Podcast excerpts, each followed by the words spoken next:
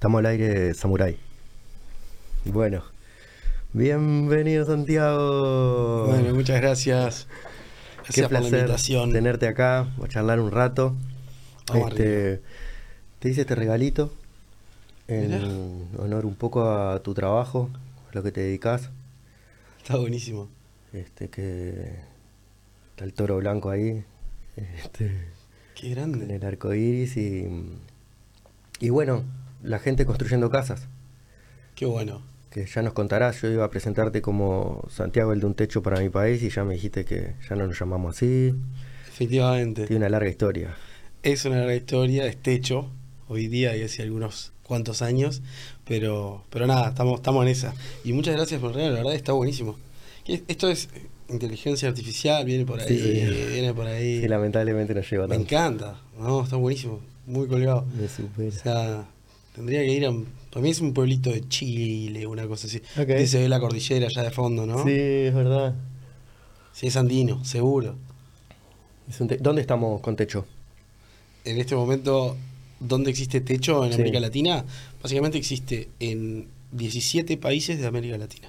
O sea que estamos en un montón de lugares. En un montón de lugares. Impresionante. Sí, de hecho empieza en el 97 en Chile y fue progresivamente como ampliando, este, digamos, territorio y desde 2003 está en Uruguay. Este, pero bueno, nada, es un fenómeno latinoamericano. ¿Y vos te uniste ya ahí en el 2003 o cómo fue tu...? No, no, mi recorrido fue, fue bien distinto, eh, distinto al que de repente muchas personas vinculadas a la organización, donde yo fui voluntario por 10 años, Claro. 15 años. En realidad mi, mi, mi vida fue por otros lados, mi voluntariado fue por otro montón de lugares, mi vínculo con la vivienda fue por otros lados y mm, en realidad me sumé a la organización hace, o sea, como, como parte del equipo contratado, digámosle, este, de la dirección ejecutiva. Yo estoy hace poco más de un año, o sea que mi vínculo es reciente, aunque eh, fue en el año 2010 o 2011, siempre tengo esta confusión, donde terminé yendo a construir a- al sur de, de Santiago de Chile, 300 kilómetros al sur. Eh, había sido un terremoto muy grande en. Chile, se había ido todo al carajo. Porque también actúan ahí, en esos casos, por ejemplo. Sí, sí. Bueno, ahí es ideal. También es, es como la, la respuesta a las emergencias es clave, porque yo creo que una de las grandes diferencias que tiene lo- lo- la respuesta de techo, digámosle, con cualquier otro tipo, 2010, ahí va, em, tiene que ver con la, emer- la- la- la- la velocidad. O sea, Claro, la, fuerza, la mano de obra ahí. a ver, lo que Techo hace, eh, yo soy muy puntilloso en esto, son soluciones habitacionales de emergencia. Techo no hace casas. Mm. Este, lo que busca es responder a una emergencia, una emergencia habitacional que muchas veces persiste en el tiempo, mucho más de lo que se quisiera, ¿no? Y entonces, a veces dicen, che, pero Techo hizo esta vivienda hace 15 años y la gente sigue ahí, ¿y cómo es eso, Techo? Bueno, ¿cómo es eso, Techo? No. Eh, ¿Cómo es eso que no han tenido una respuesta definitiva de parte del Estado en 15 años. ¿no? Ya mucho, imagínate, duraron 15 años, ¿qué me venís? Claro, exacto. Entonces, eh, estas respuestas habi- habitacionales de emergencia, que vamos a decir también vivienda de emergencia, hacerlo un poco más corto, eh, se construyen, por ejemplo, en, si tenés un buen equipo, 10 horas. Imponente. 10 horas de meterle. Que es un buen equipo ahí, pues, como para dar una idea. Y gente que, que- que sepa, que ya haya construido alguna vez. Este, nosotros tenemos lo- los, Sí, jefes. imponente, y eso, o sea, un día, vamos a decir, entiendo que es menos, Es- pero es- en un día se hace Claro. y ya queda andando, digamos, agua, luz, o es un poco más precario eso. eso depende pila porque también depende de la situación de, de- de conexión a servicios que la familia tenga. Sin duda. ¿tá? Te- aparte, ya cuando hablamos de, de- de la solución habitacional de emergencias, hoy Techo construye tres tipos distintos. Uno es el más, el más básico, digámosle, que es el, el- el que se conoce como de techo media agua. Es el, creo que mucha gente le puede venir la imagen a la cabeza de lo que hace techo. Es ese, que es el que se hizo en su mayoría en Uruguay. Eso sería como básico. Sí, son 18 metros cuadrados, es un módulo que está separado de, de la tierra, lo cual ya es bastante decir en- muchos contextos, claro. eh, y que no tiene módulo sanitario dentro de la vivienda. Ok. Desde hace algunos años, eh, la Eh, ¿Te referís al baño o a la cocina también? No, al baño. Baño. Al baño. Eh, se construye ese módulo. O sea, es. Estamos hablando de que yo creo que mm, es algo que he ido aprendiendo en este tiempo. Estas cosas tienen eh, el, el significado más real en su contexto, ¿no? Eh, capaz que quienes tenemos la suerte de vivir en, las tramas más consolidadas de la ciudad, en una vivienda, digamos, de construcción tradicional, esto y lo otro, uno dice, bueno, ¿qué es esto? No, no, esto es una situación de emergencia crítica, donde hay gente que vive sobre la tierra, literalmente, y hay un curso de agua que si no le pasa al lado, le pasa por el medio de la casa, y tiene paredes con, plástico que se sacó una volqueta o lo que está rescatándose, ¿no? Entonces, es ahí donde está el valor de lo que, de lo que se hace. Que las familias merecen más, recontra, merecen un montón más. Pero techo no es el Estado que viene a garantizar el derecho de una vivienda digna y permanente y un montón de cosas. No, no, nosotros venimos a sacar las papas del fuego. O sea, mientras tanto, esto seguro estamos convencidos que es mucho mejor de lo que muchas familias tienen y Sin que tiene un impacto muy grande. Sin duda. Eso está y digo, bien recibido, ¿no? Imagino que se...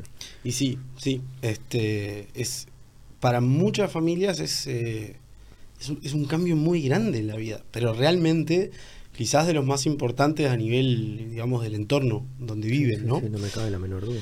Entonces, lo que iba diciendo es que en este tiempo, desde el 2003, eh, Techo en Uruguay ha construido más de 3.600 viviendas de emergencia.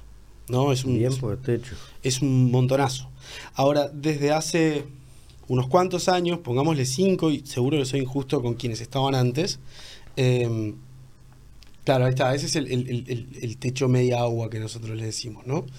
Eh, ¿Cuántos metros? Dije 17. son, son 18 metros 18 cuadrados. metros que es 4, 4 por 4. Son 3 por 6. 3 por 6. Sí. 2 y 18. Eh, muchas veces, al final las familias se, se apropian del lugar Claro, le hacen adentro a algo. Usted, o lo amplían. También. Hay, hay muchas que lo amplían para atrás o para el costado. claro. No, pero ya es un montón para arrancar porque ya estás ahí sequito. Es, esa es la diferencia más grande. Esa es la diferencia más grande. Y lamentablemente. Dormite, dormite bien, podés laburar. Si no, ya es como, pa, venís trayendo una arriba que. Claro, este, y lamentablemente, eh, yo qué sé, te toca construir. Digo lamentablemente porque también hay que tener mucho cuidado con la romantización de, de- de un montón de situaciones, ¿no? Eh, es ir a visitar familias y que te dijeran, che, el otro día estaba lloviendo y me desperté todo exaltado y después me acordé que no se llovía la casa. Y yo decía. ¿para qué viaje? ¿No?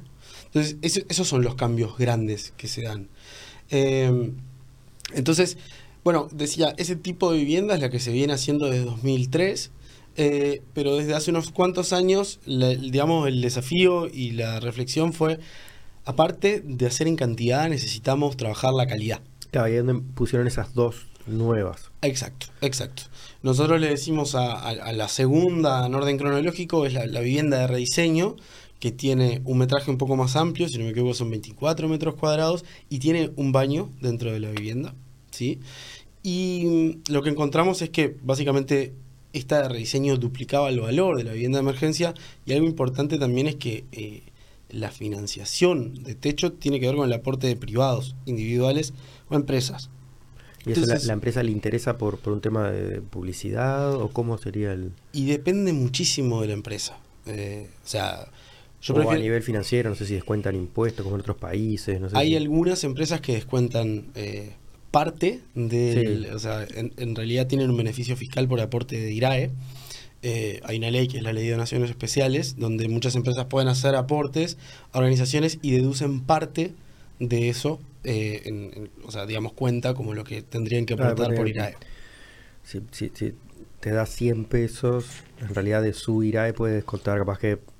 60 y Ah, algo, 60 por y algo, bastante. Eh, eh. Eso está, en- está, está en modificaciones, sé que este año volvió a modificarse. Ok. Claro, pero Pero- es bastante, más de la mitad. Sí, sí, sí, sí. Pero hay muchos aportes que tenemos que no están dentro de esta ley. Porque esta ley de donaciones especiales establece un tope eh, para cada organización y de hecho tiene cierto tope. Y a partir de ahí hay donaciones de empresas que se hacen más allá de la ley. De, de la ley de donaciones Sí. especiales, claro. Eh, y después está el aporte de individuales, de personas o de familias. Por- que- por que- amor. Que no hay nada de, no hay nada de, Claro. de descuento de impuestos. Entonces, eh, la donación de empresas va acompañada de lo que nosotros hablamos de como cierta presencia eh, comunicacional, ¿no? A nivel de agradecimientos, logos, esto y lo otro. Ahí si, entras, si entras a la página, eventualmente ves algunos logos, en algunos informes anuales aparecen otros logos también. Pero a lo que voy es a que hay muchas de las empresas que no, que no les interesa tampoco. Este, no, no Ni es siquiera figurar. Exacto, exacto. Eh, sí, naturalmente ahora va a ser el momento donde me toque encontrarlas, no las voy a encontrar. Capaz que en el... A ver, empresas... Ahí, por ejemplo, hay algún logo, Sí, está sí. Arco, más abajo probablemente... Mira, ahí Mirá, tenés como grandes empresas, Itaú, Sodima, Caldo. Después tenemos como socios estratégicos, que son empresas que, que brindan un servicio sin costo, que, que es fundamental, ¿no? Tanto a nivel, yo qué sé, salud como logística, como asesoría, un montón de cosas. Eh, entonces, a lo que iba es a que nosotros nos financiamos con aporte de empresas e individuos que tenemos que trabajar año a año para que decidan seguir confiando en lo que Techo hace, ¿no? Entonces, estábamos con el tema de las viviendas, ¿sí? Vivienda de rediseño, la que nosotros decíamos, que tiene un montón de mejoras, que tiene, por ejemplo, Baño. tiene, tiene, y tiene doble, Doble pared. exacto, tiene chapa de OSB, y tiene lana de vidrio, y tiene otra Ah, chapa de Doble OSB. pared y aislante. Sí, exacto. Y después el techo pasa a ser de espuma expandida, ¿no? Sí. Este, con chapa arriba, obviamente, y abajo. Eh, entonces, estamos hablando ya de otro, o- otra Casi casita. Ahora decías que no era casita, esa ya es. Estamos hablando de otra calidad. Sí, sin Este, duda. Ahora lo que pasaba es que se nos duplicaba el costo y habían este, personas donde decían, bueno, sí, está, yo quiero aportar, pero no puedo. eh, em- empresas o, o grandes donantes que querían aportar unidades, ¿no? Claro. No tengo envuelto, tengo lo que sea, sino una vivienda o dos Claro. viviendas. Cuando vos mejoras calidad, aumenta precio y es como, bueno, sí, hay que ver, entonces está. Entonces estamos buscando un nivel intermedio, donde Mm. para nosotros el módulo sanitario es a donde queremos caminar.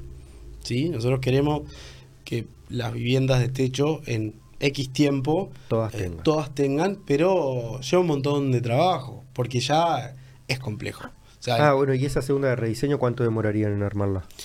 Eh, digamos la más intermedia, No, la, la, la, esta, la de- y ponele que nos lleva dos días y medio. Está, y lleva más también, entonces. Lleva bastante. Lleva más. un poco más, lleva un poco más. Eh, tuvimos una construcción que, que es mi favorita del año, lejos, Ok. que nosotros le decimos vida de escuela, donde vamos con voluntarios a un barrio y en este caso nos tocó Cancha del Rosario, este que es dentro de Unidad Casaballe, ahí digamos apareció Sarabia y Burgues por ahí, donde aparte en todo el año es juntarnos en una plaza a las 7 de la mañana un sábado, se va a construir todo el día, se vuelve a las 7 de la tarde, uno se va a dormir y al domingo a las 7 de la mañana se vuelve a encontrar para volver a ir, para volver a su casa luego. Y vida de escuela significa ir y quedarse en una institución, que muchas veces es una escuela y por ahí va el nombre. Pero aparte de construir es como poder tener ciertos espacios para poder reflexionar un poco de no solamente lo que hacemos, sino por qué lo hacemos. ¿Por qué hay familias que están viviendo en esta situación que necesitan que un grupo de voluntarios se junte para construir, ¿no? ¿Y qué podemos hacer respecto a eso? Como agentes transformadores, como agentes de cambio, como un movimiento de jóvenes. ¿Cuál es el lugar donde nos vamos a parar al respecto? No solamente por este fin de semana, sino a nivel general. ¿No? Entonces, esta vida de escuela da mucho más para conversar que voy, construyo y vuelvo. Más allá de que nosotros todo el tiempo estamos intentando eh, permear la actividad con reflexión y pienso, integración con las familias. No, aparte entiendo porque la instancia de estar ahí, ya quedarte un rato, genera una intimidad distinta que si fuiste un ratito y te fuiste, por más que vayas varias veces, no es lo mismo. No, claro, claro. ¿Y qué cosas han aparecido así en estos grupos de, de reflexión? O...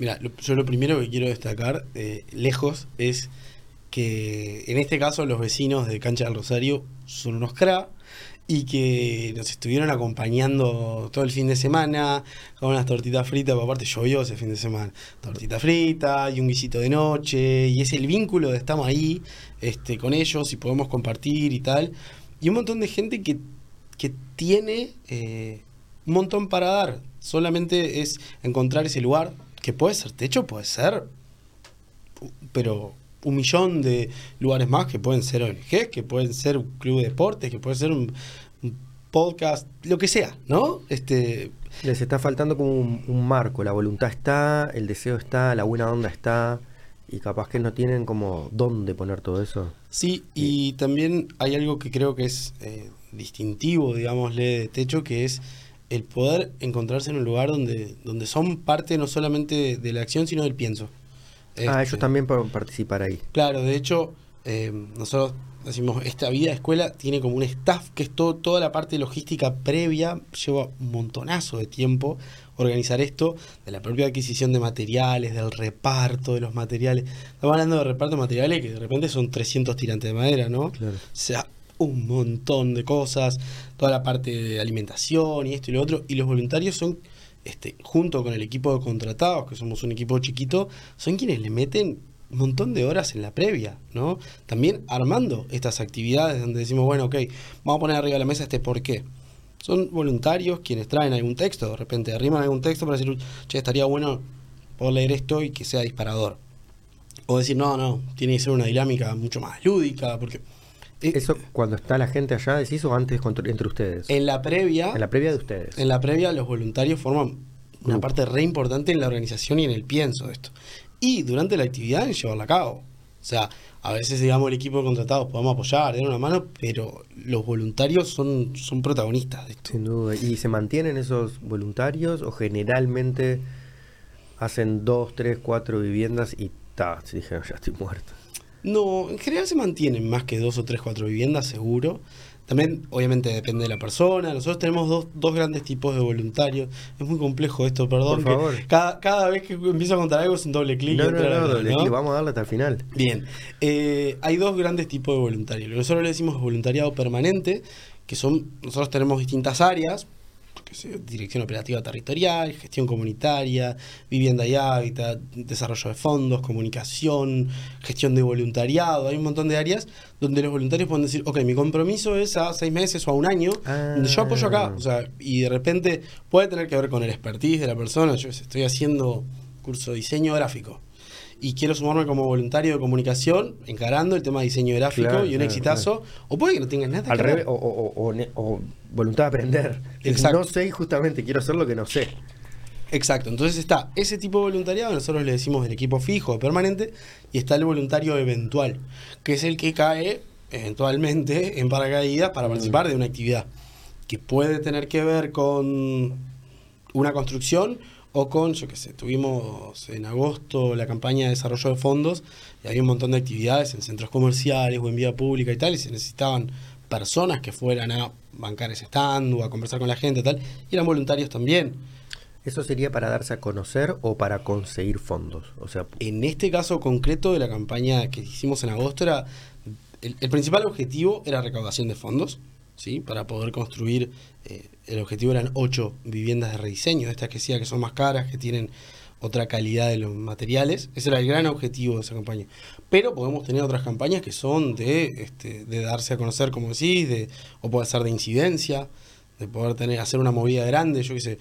Eh, en ese sentido me sirve el ejemplo de otros países. Por ejemplo, Argentina tiene una techo Argentina, ¿no? Tiene una polenta de incidencia muy grande, todo muy argentino, ¿no? O sea, por ejemplo, politizan todo. Es ah. como ya estar ahí debe ser un- No, olvídate, pero quiero decir, a veces está re bueno que la- algunas movidas que hacen como...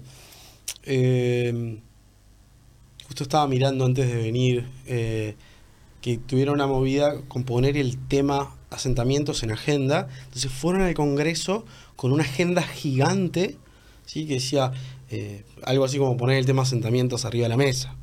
Eh, esas son campañas de incidencia, naturalmente no buscan recaudar fondos, sino poner el tema para decir, bueno, discutan de esto. Qué imponente cuánta cabeza y creatividad, ¿no? Esto es como mucho de eso. Sí, La sí. mezcla de algo y haciendo para hacer una casa, o sea, para hacer algo material es la básica, ¿no? La casa es como tiene que estar bien hecha, tiene que funcionar, no es tipo, eh, vamos a hacer esto para que Claro. no, no, este, hay como un- una responsabilidad, ¿no? O sea, Ni que ah, hablar. y muchos países, no sé, se me va un poco de la cabeza, sí, es un viaje. Lo que pasa es maravilla. creo que eh, es mucho más que la vivienda, lo, lo que se busca hacer.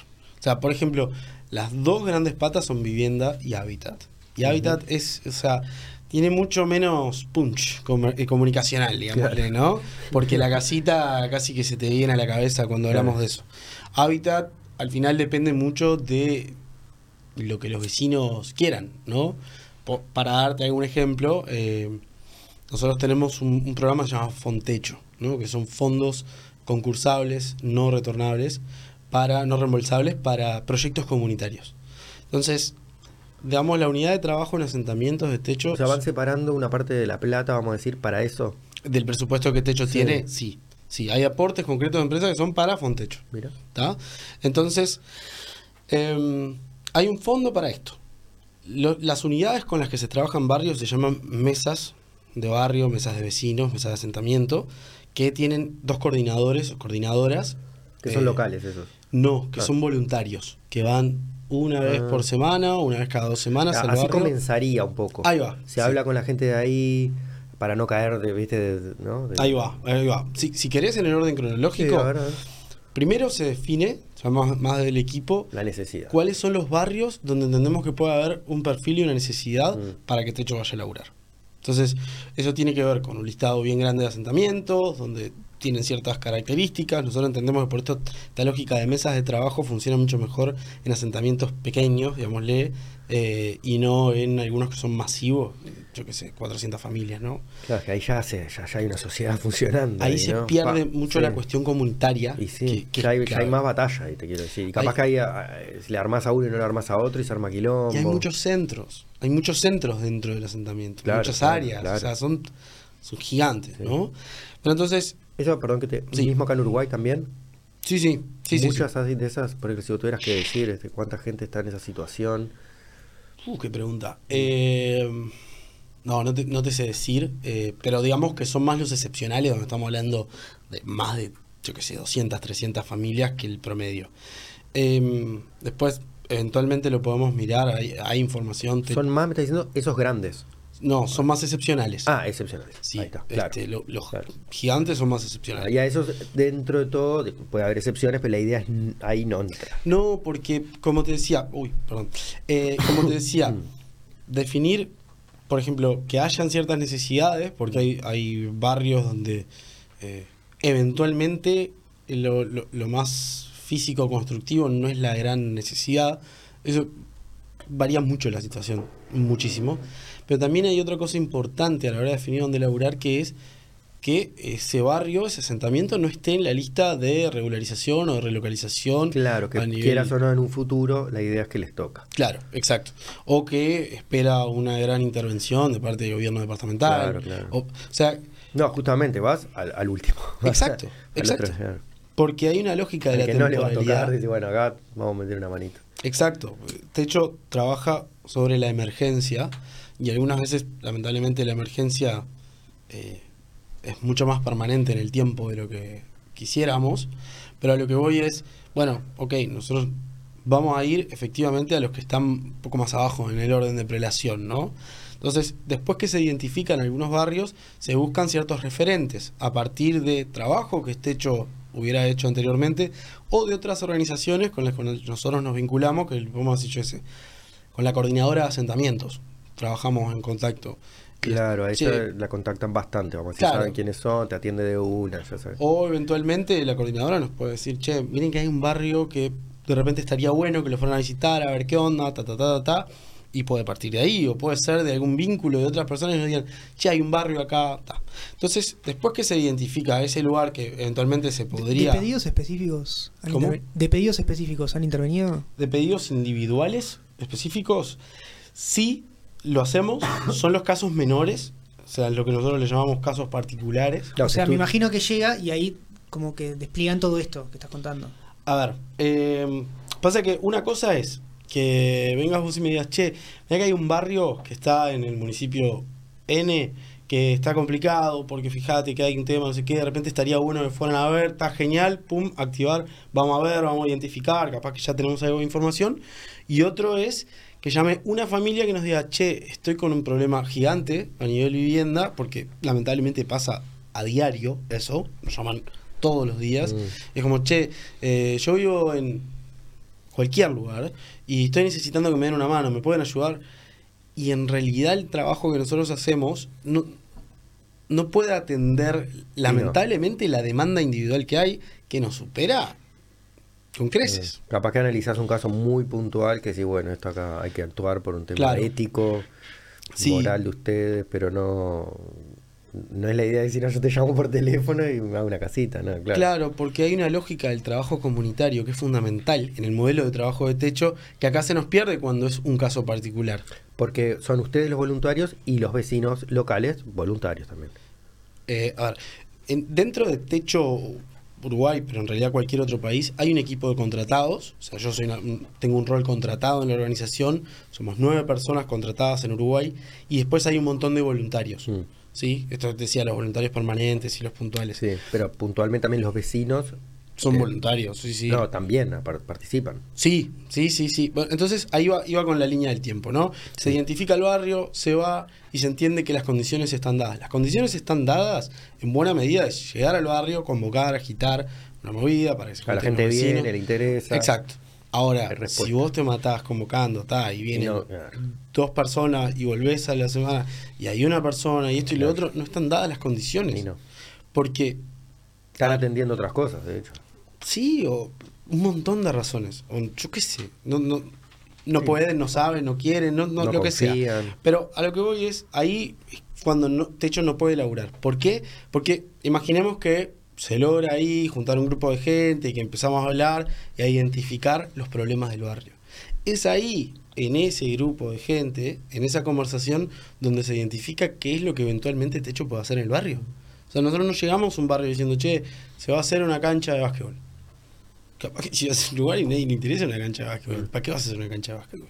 Capaz que te dicen, che, mirá, lo que estamos necesitando, posta, es que nos ayude con el trámite de Ah. regularización del servicio eléctrico. De más, listo. Entonces nosotros ahí las, las palas poseras y los martillos no los llevamos. Es tratar de hacer el vínculo con la UTE en este caso.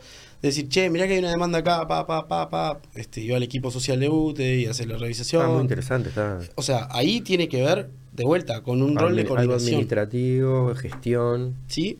O puede ser, yo qué sé, eh, problema con residuos, problema con eh, barométrica, lo que sea. Entonces, pongámosle que está este grupo de gente que se empieza a juntar y donde se identifica que el gran tema es la vivienda, tan complicadas o de vivienda. Entonces, ahí puede eventualmente abrir, cuando se abre ese barrio y se empieza a convocar y tal, se hace una encuesta de comunidad, donde se hacen encuestas a un montón de las viviendas, ya hablamos de muestreo, de, eh, algo bien representativo del barrio, donde se empieza a caracterizar el barrio cuántas familias más o menos viven, cómo son los hogares, cuáles son los ingresos, cuáles son los principales problemas, condiciones de habitabilidad, papá, papá, papá, papá. Pa, pa, pa. Eso por un lado. Ahora, llegamos a que el problema de la vivienda. Se hace la consulta de eventualmente qué vecino o vecina está interesado en que se le pueda eventualmente, hay que trabajar mucho el tema de las expectativas, con construir una solución habitacional de emergencia para esas familias. Ahí empieza otra ronda de, de relevamiento, que es el que nosotros le decimos de... mm, Ay, se me borró la palabra. ¿A quién le toca en realidad? De Porque- asignaciones. Sí, de asignaciones. Exacto. claro. Porque, claro, tienen que estar todos de acuerdo, que está la, la doña aquella que tiene tres hijos, capaz que lo necesita más que este otro, que no sé. Sí, a ver, no, no es que tampoco la decisión se hace en colectivo, la decisión la toman los coordinadores de asentamiento, que son los voluntarios que van, ¿sí? Pero se escuchan las. Sí, las obvio, voces. o sea, se encuesta a todos los vecinos. Ahora, Techo ya define cuáles son esas variables que se entienden críticas a la hora de asignar una vivienda o no. Claro, como decía, si le pasa el agua cerca o si no está. O sea, puedes tener que ver con la composición de la familia, ¿no? Este, yo qué sé, por claro. ejemplo, madres solteras, jefas de hogar con menores a cargo. Hay muchas veces donde lo- los gurises que viven en, en el hogar, en la vivienda, tienen problemas de, yo qué sé, enfermedades respiratorias crónicas y que tienen mucho que ver con el lugar donde viven. Sí. Entonces, ta, ahí vas a tener que priorizar, yo qué sé. Si hay una situación donde, no sé, violencia doméstica, y tenés una mujer que se quiere ir del hogar y que tiene que sacarlo, pues está, es ahí también. Entonces, esas cosas es importante que nosotros tengamos ya el, el procedimiento, eh, la encuesta, los ponderadores y la forma, más allá de que todo esto también se acompaña de un montón de conversación con los vecinos, ¿no? Pero los procesos de asignación son súper complejos porque lamentablemente a uno le toca ponderar o priorizar la situación de familias que están en la, enfer- en la, en la emergencia más más crítica sobre otras que tampoco la están pasando bien, pero no están en la Crítica emergencia más sobre crítica. crítica. Claro. Crítica sobre más crítica. Exactamente, exactamente. Entonces son re complejos los procesos de asignación. Después que se hace la asignación y se le dice eventualmente a estas ocho familias o nueve familias que se va... En, en promedio sería eso lo que hacen a veces, 8, 9. Depende, me quedé con este número porque fue la última Ah. construcción de la que hablaba, pero a veces pueden ser, yo qué sé. El viernes pasado se hicieron, no, el sábado fue, se hicieron ocho, el viernes se van a hacer... Ah, perdón, pero si el sábado se hicieron 8, ¿cómo era lo de los tiempos? Porque son mucha gente ahí, Porque son, muchos grupos. claro, claro. Cada grupo hizo una y cada grupo más o menos tiene cuántas personas en ese caso. Y pongámosle que el número ideal para una cuadrilla, estos Sí. grupos de trabajo son de 8 personas, 9 personas, por ahí.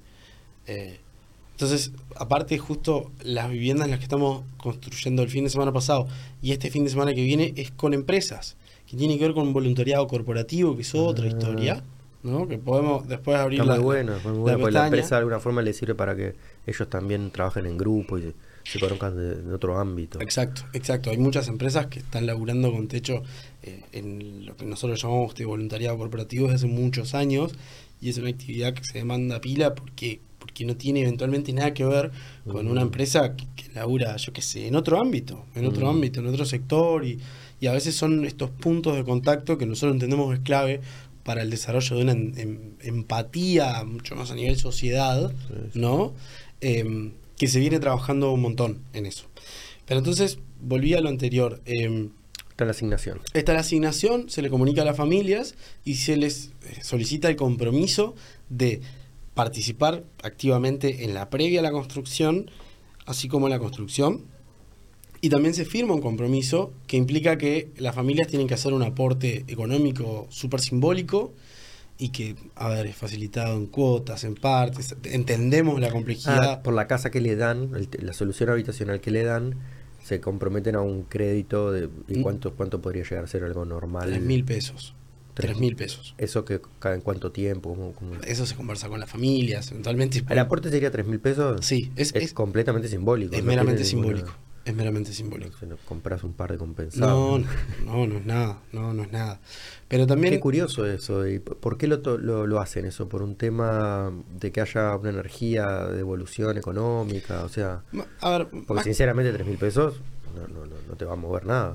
no al costo de la vivienda, pero sí entendemos que es importante que las familias entiendan que no se les está No, regalando. exacto, exacto, exacto. ¿no? eso. Entonces significa el, comprometerse a algo que lleva trabajo y lleva esfuerzo, que juntar ese dinero para muchas familias que no tienen un, un ingreso permanente, que no tienen un ingreso regular, que no les sobra, sino que todo lo contrario, pero que al mismo tiempo está, o sea, las cosas no vienen, no vienen de arriba, digamos, Claro. en el sentido de que, y está, obviamente ese dinero se vuelve a usar Claro. para financiar otros proyectos de vivienda o otros proyectos comunitarios o barrio, o sea, vuelve a la comunidad. Claro. Es- y legalmente la, la, la propiedad, porque aparte capaz que está en un terreno que no es de ellos, o sea, ¿cómo queda eso legalmente? No, a nivel legal, o sea, es, Quedan ahí. es asentamiento. O sea, los asentamientos carecen de legalidad por ocupación, o sea, ellos son propietarios de lo que está arriba, pero es un, digamos, es un tema con muchas más sombras que luces, ¿no? Sí, sí, sí. Lo manejan ellos, aparte, me imagino. Yo sé, capaz la, se la, pues,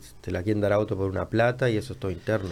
Sí, es lo que nosotros intentamos que no suceda. No, no, sin duda, pero digo, Sí. ¿no? Porque está dando una casa y pues la persona dice, pa, esta casa capaz que vale. Claro, a ver, eso también tiene que ver con el acompañamiento que se hace Mm. en el barrio y el vínculo que se sigue teniendo con las familias. O sea, este, este compromiso que se firma, eh, bueno, tiene que ver también con que la vivienda es de ellos y no es de que mañana deciden que la tenga otro por Mm. venta o por lo que sea. Que le hacen un papelito, una cosa Sí, media. exacto, exacto. Eh, o que eventualmente se use para otros fines que no sea la vivienda. Yo qué sé, entendemos que Sí. ah, es eso. Ahora, eh, el camino por el que nosotros optamos es el de acompañar, es el de explicar, el de escuchar. Eh, a veces tenés que estar cerca porque puede pintar una sensación, una situación donde te digan, che, mirá que apareció la vivienda de no sé cuánto en Mercado Libre. Uh, y entonces es, che, ¿qué pasó? No, porque me siento mal en el barrio, porque no sé qué. Bueno, es ir, ver, acompañar, o sea, sobre todo el área de gestión comunitaria y el, el voluntariado que está más cerca de esas familias que está yendo a ese barrio, es estar, para poder entender un poco, para poder destrabar la situación de, che, ¿qué pasa? O sea, en el post mantienen un vínculo. Sí, Eso es lo que... sí, sí, sí. Eso también depende pila del barrio. O sea, hay un vínculo en el barrio principalmente cuando se sostiene el interés de los vecinos de que siga habiendo esta mesa de trabajo, esa mesa del barrio. O sea, es- eso es importante. Porque esas se siguen juntando. Mientras ellos quieran, sí. Ah, mira. Eh, porque eventualmente se puede construir vivienda. Yo qué sé, a ver, te voy a dar eh, este ejemplo de, de- de- de cancha del Rosario, donde nosotros estuvimos. Hay un proyecto que es la construcción de vivienda de emergencia, que se construyeron nueve, pero también hay otros proyectos que corren en paralelo, como en esto que te decía de Fontecho, que son los fondos este, concursables para proyectos de infraestructura comunitaria, donde la gente del barrio, los vecinos referentes que nosotros le- le- les denominamos, quieren que se construya un espacio recreativo en el barrio. Mm, y para aplican ahí niños. a un... Exacto. Entonces arman un proyecto y eso es acompañado también de los voluntarios que van y están en el barrio, que se mandan tremendo laburo, son, son definitivamente el corazón de la organización. Eh, los ayudan para poder armar este proyecto, concebir la idea de qué es lo que necesitan, ¿no? Ayudar Mm. y después ciertas formalidades que nosotros eh, demandamos en esta en este concurso, ¿no? Donde hay, por ejemplo, un tribunal, digámosle, que recibe estas solicitudes, que está integrado por el equipo de techo, pero también con organizaciones que aportan económicamente para estos fondos. Nosotros creemos que está bueno, por ejemplo, vos tenés el día de mañana una empresa X y decís, che, yo quiero apoyar eh, estos, estos, este Fontecho con 10 mil dólares. Listo, genial.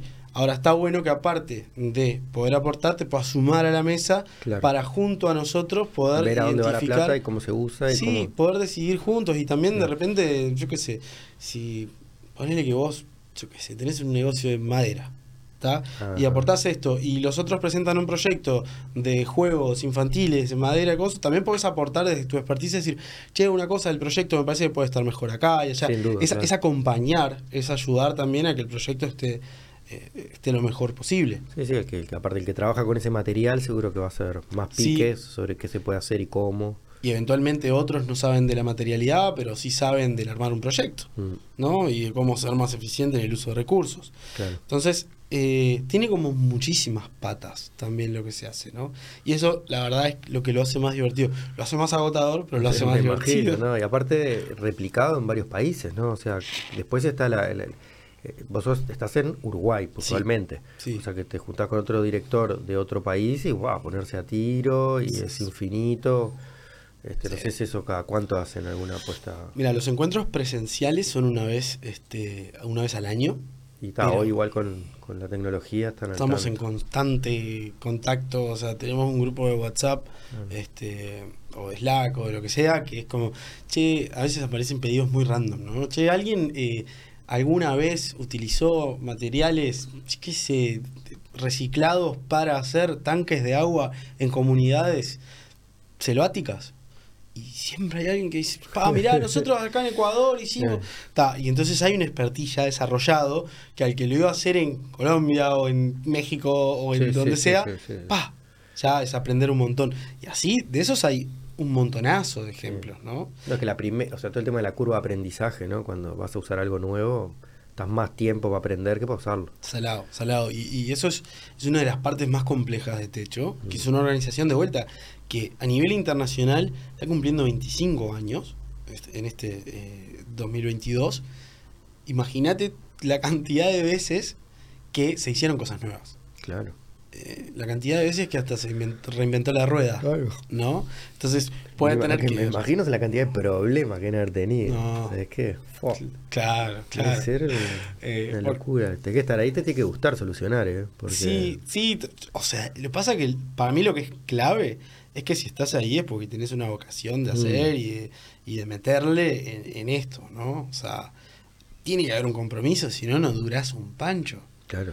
¿Por qué? Te ¿Para, vas de qué, una, sí, para sí. qué te vas a ganar el, el- el gasto de energía y, de, y la, no sé, resignar sueño y tiempo y tal? Para y te tiene que, la verdad, tenés que sentirla y decir, bueno, es, es por acá, estoy convencido, estoy convencida. Eh, pero, pero toda esa parte más de, de- de la internacionalidad de la- del movimiento para mí también lo hace súper rico porque hay un, un sentir latinoamericano súper fuerte. Que pa, cuando yo, yo participé por primera y única vez en el encuentro en agosto en, en Santiago de Chile, era un- una sensación increíble.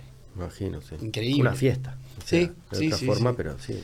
No, tremendo. Aparte es como te encontrás con las direcciones o con las otras áreas y al final todos tienen más o menos los mismos problemas, ¿no? Y vos te sentís que eras el único que estaba teniendo este problema. Sí. No, todo. Y algunos ya encontraron alguna solución y otros acá y allá, así que es, eh, es, es un lindo un lindo mundo. Justo hoy tuvimos un encuentro con, con aparte de con el equipo, eh, con algunos ex techo, que la primera directora ejecutiva y otros este, directores que pasaron por la organización en estos 19 años acá.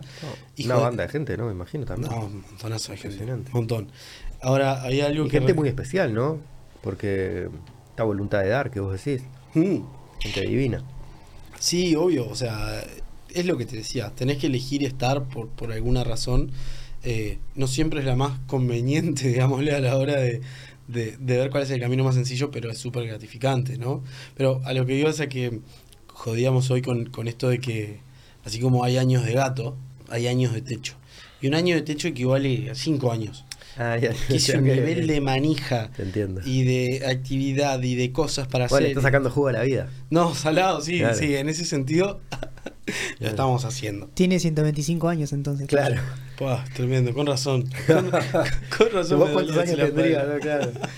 Dos preguntas para hacerte. Dale, Este, así las largo juntas. dale. ¿Cuánto demora el proceso entre que aterrizan en el barrio, se empiezan a comunicar? Porque lo que se ve son las jornadas de voluntariado que se va y se construye, pero ¿cuánto tiempo hay antes de eso? Eso es lo primero. Lo segundo, ¿cómo se conforman las cuadrillas? Hablaste de cuadrillas de ocho personas para construir.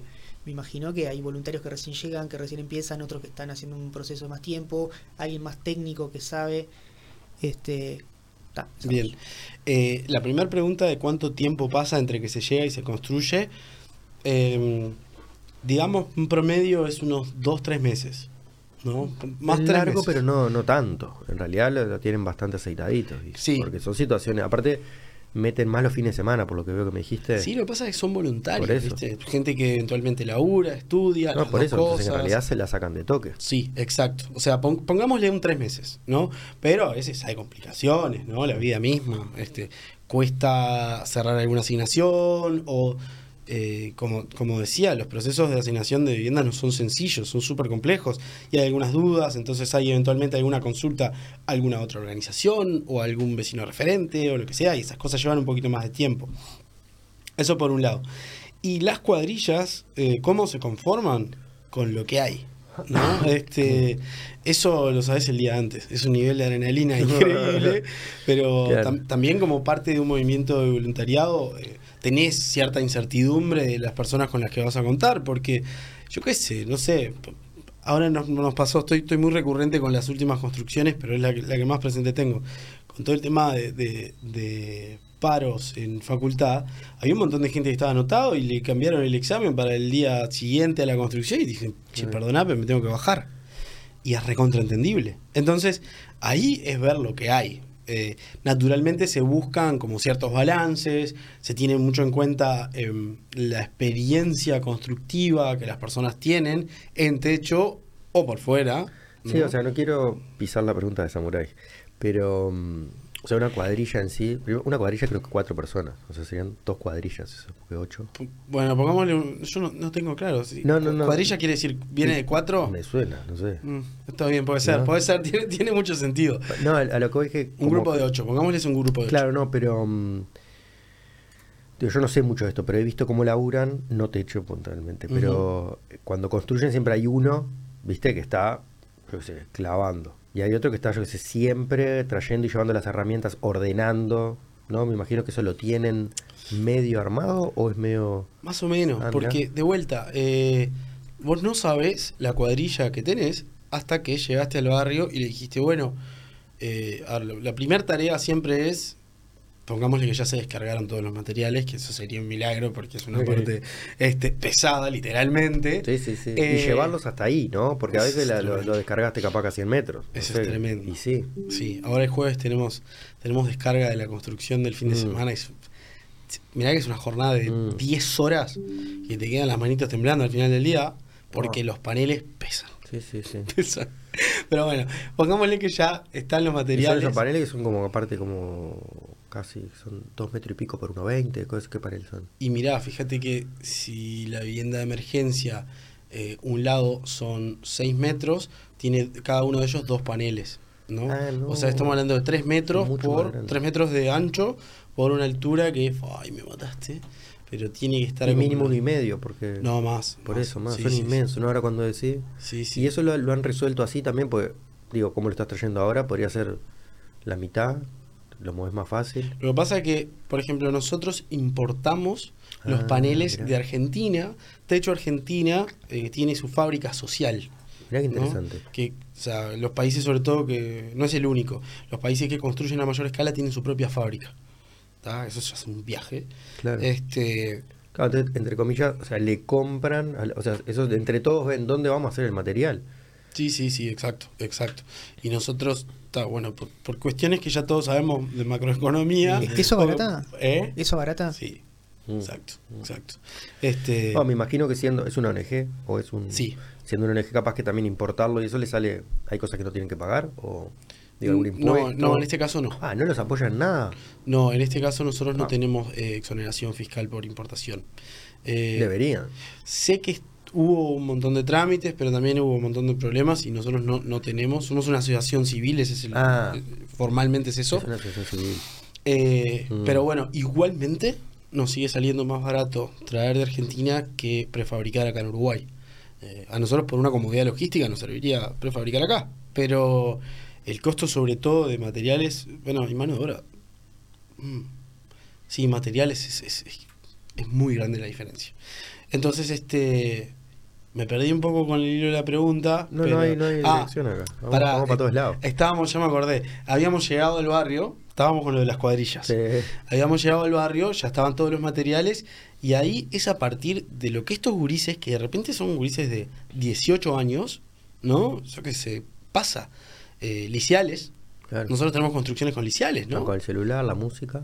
No, no, eso están, están reencarando los pibes, están remetidos, ¿no? Pero primera vez de repente que van a construir, permiso de menor, todo, ¿no? Este, acompañando con el liceo, pero es tipo, bueno, esto es una pala posera, vamos a darle. Y de repente hay alguno que tiene más facilidad y hay otro que tiene menos facilidad. Entonces, No, bueno, aparte es, es abismal la diferencia de yo de usarlas las cosas, o sea, cómo las uso hoy y cómo las usaba hace Claro. 4 o 5 años. claro. Este, Y acá es clave el lugar que tienen los líderes de cuadrilla jefes de cuadrilla, eh, que es de guiar el proceso constructivo y de enseñar. claro. O sea, hay veces Y que... cómo tironear para acá con la pala, el otro lo está usando muy mal, se está haciendo daño. Exactamente, exactamente. O agarrar el martillo, Mm. ¿no? Esto así, asá, piques, millones, ¿no? Millones. Yo, este, no sé, tenés que cortar un tirante y con un serrucho. Y hay gente Como que se deja la vida claro, claro. y es tipo, che, no, fíjate que Un se- poquito de agua y dale pasito. son los dientes que van haciendo el laburo, no sos vos, esto y lo otro. O millón, millón, millón de aparte lo, cosas. lo- lo repetís 200 veces por cada persona. Aparte a cada persona se lo repetís y aparte cuando aparece uno nuevo le volvés a decir el mismo pique, digamos. Claro, como un- exacto. Hay una cuestión recontra eh, educativa en el trabajo de techo. Y eso todavía, o sea, como no lo venimos conversando mucho, pero que es re importante en, en lo que es la experiencia de laburo para estos a ver, gurises. quieras o no, el que estuvo prestando atención puede armar una. Bueno, sí, sí, con un par de veces que vaya, seguro. Eso te iba a preguntar, en este año que estás ahí, te llevo para el campo y me construís una cabaña, ¿no? Llámate que llama por teléfono. Eh, te podemos dar una buena mano. Te podemos dar una buena mano, seguro. Eh, no, a ver, yo, o sea, mi, mi palo es otro, ¿no? Yo- Claro, en tu caso no es, pero bueno, claro. No, no, pero quiero decir, yo llegué a techo sabiendo muy poco de lo constructivo y aprendí un montón, un montón. Y es- Sí, no, la yo verdad, hice solo una cabaña y lo que aprendí es impresionante. y, y aparte son cosas que a veces empezás a aprender y, bueno, a mí particularmente me gusta aprender, ¿no? Como, como actividad. Y es tremendo cómo empezás a sacar piques y decís, pa, claro, sí, la vida de techo es fundamental. Y fíjate cómo empiezan a castrar con los sí, tirantes sí. y esto y lo otro. Y si estás atento, es, es un montón de información, salado. No, y Este, bueno, obviamente desde el vamos, ¿no? Del norte, la, la luz, donde entra. Claro, Sí, sí, sí. Son detalles que después cuando termina en realidad cambia completamente lo que construiste. lo- Sí. Es solo saberlo. decir. Igual muchas veces, claro, la, la orientación o la disposición de la vivienda responde muchísimo a lo que el terreno permita. Bueno, sin duda. La puerta, digamos. claro. Sí, sí, digo, quiero decir que muchas veces el terreno es bien pequeño y es tipo, es así. No, no tenés mucho margen. Pero a lo que voy con el tema de las cuadrillas, eh, de vuelta, no se sabe hasta ese momento qué con qué cuadrilla se cuenta, más allá de que cuando el armado uno puede pensar en distribuir en las distintas cuadrillas, la gente que tiene distinta experiencia, pero también puede pasarte de llegar y que digan, che, por favor, ¿sabes qué? ¿Quién es mi amigo que se vino de, de- de México eh, para la construcción y, y pa, re quiero estar y Con él, claro. bueno, está, dale, va para ahí. Y ahí se te balancea un poco. Pero Ah, también sí, sí. hay algo que es clave, que es la participación de las familias. Ahí sí que tenés a un vecino o a una vecina que es una bestia lo que le mete, lo que sabe. Sí. Donde vos le tenés que dar seis martillazos para que entre un clavo de cuatro y el loco hace pla, pla, ya. Ah, al revés. No. Que los locos andan de vuelo. De vuelo, de vuelo. Sí, sí, metiéndole un montón. Algunas veces el aporte de los vecinos es tipo bien constructivo y otras veces es más, yo qué sé, eh, son los que se encargan de hacer el guisito para el mediodía o la comida y es un exitazo. O están ahí reatentos a decirte, che, agua, che, tal cosa, Sí, che, sí, una manzana o lo que sea. No, que no es menor, porque No, en la práctica, más. o sea, estar comer bien es fundamental en ese Clave, caso. pero te- te recuidan. atrasás con la comida, te atrasás cosas y lo sentís en el cuerpo. Te recuidan. Eh, pero quiero decir, la participación que eventualmente tenga eh, la familia también hace en la composición de la cuadrilla. O sea, hay familias donde dicen, che, no sé, hay una mamá soltera este, que vive ahí y dice, no, no, pero yo sé que mi cuñado y mis dos hermanos van a estar dando una mano. Golazo. Entonces, sabes que ahí te podés descansar un poco más, digámosle, y, digamos, este, reforzar otras cuadrillas. Entonces, es un hermoso juego que se va viviendo mientras sucede, ¿no? claro. Sí. Bueno, y llegamos hasta asignación. Luego, compra de materiales, se define eso. Sí, sí. Na- naturalmente de eso se encarga el, el- el equipo más contratado, de hacer el vínculo con los proveedores, de buscar los mejores precios, de Mm. hacer la coordinación Y logística. quieren buenos. Bueno, ahí veía que tenías varios, pero como que han llegado también, imagino, a determinados proveedores que también apoyan y les hacen mejor precio, me Sí, imagino. sí, eso que- sucede Por lo también. menos no lo que lo venden al público, pero. Sí, exacto, exacto. Eso es, es otro de los tipos de aporte que recibimos de, de empresas.